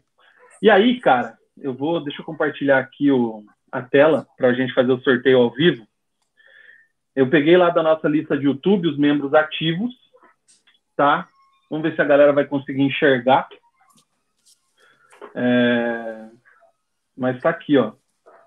Mete um tela cheia aí, que não tá dando para ver aqui no, no, no, YouTube, eu acho, cara. Não, dá sim, pô.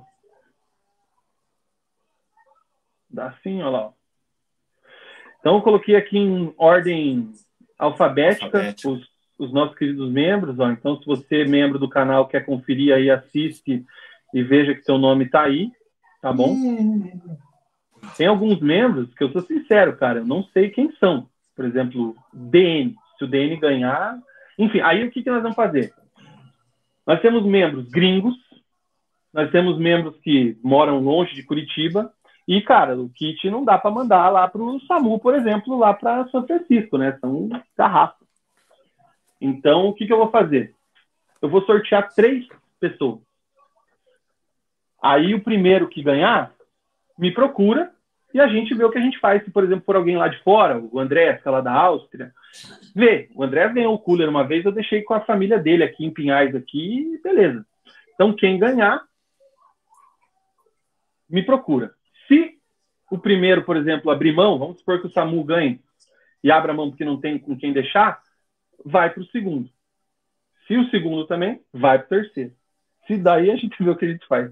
Se sorteia de novo só para os caras de Curitiba ah, e região. Então, é, vamos lá. Ó, 31 ah, membros, tá? Dedo, 31 membros, incluindo já o Wilson, que entrou hoje.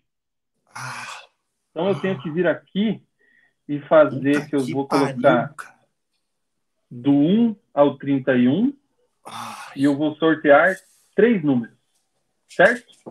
Three. E aí o número, o número do ser humano está aqui ao lado do nome dele. Fechou? Fechou. Fechou meu, meu nome. Então, bora lá. Sortear três números. Mostrar o resultado em ordem crescente? Não. Visualizar os resultados somente aplicar? Adicionar contagem regressiva? Sim. Tá tudo certo aqui, Mugo? Você que já fez isso? Você que manja? Eu não manjo disso. Tá, né? Tá, tá certo. Uhum. Então, vai sortear agora. Vamos ver quem é que vai levar o kit da Way. Ah, tem essa artezinha aí, né?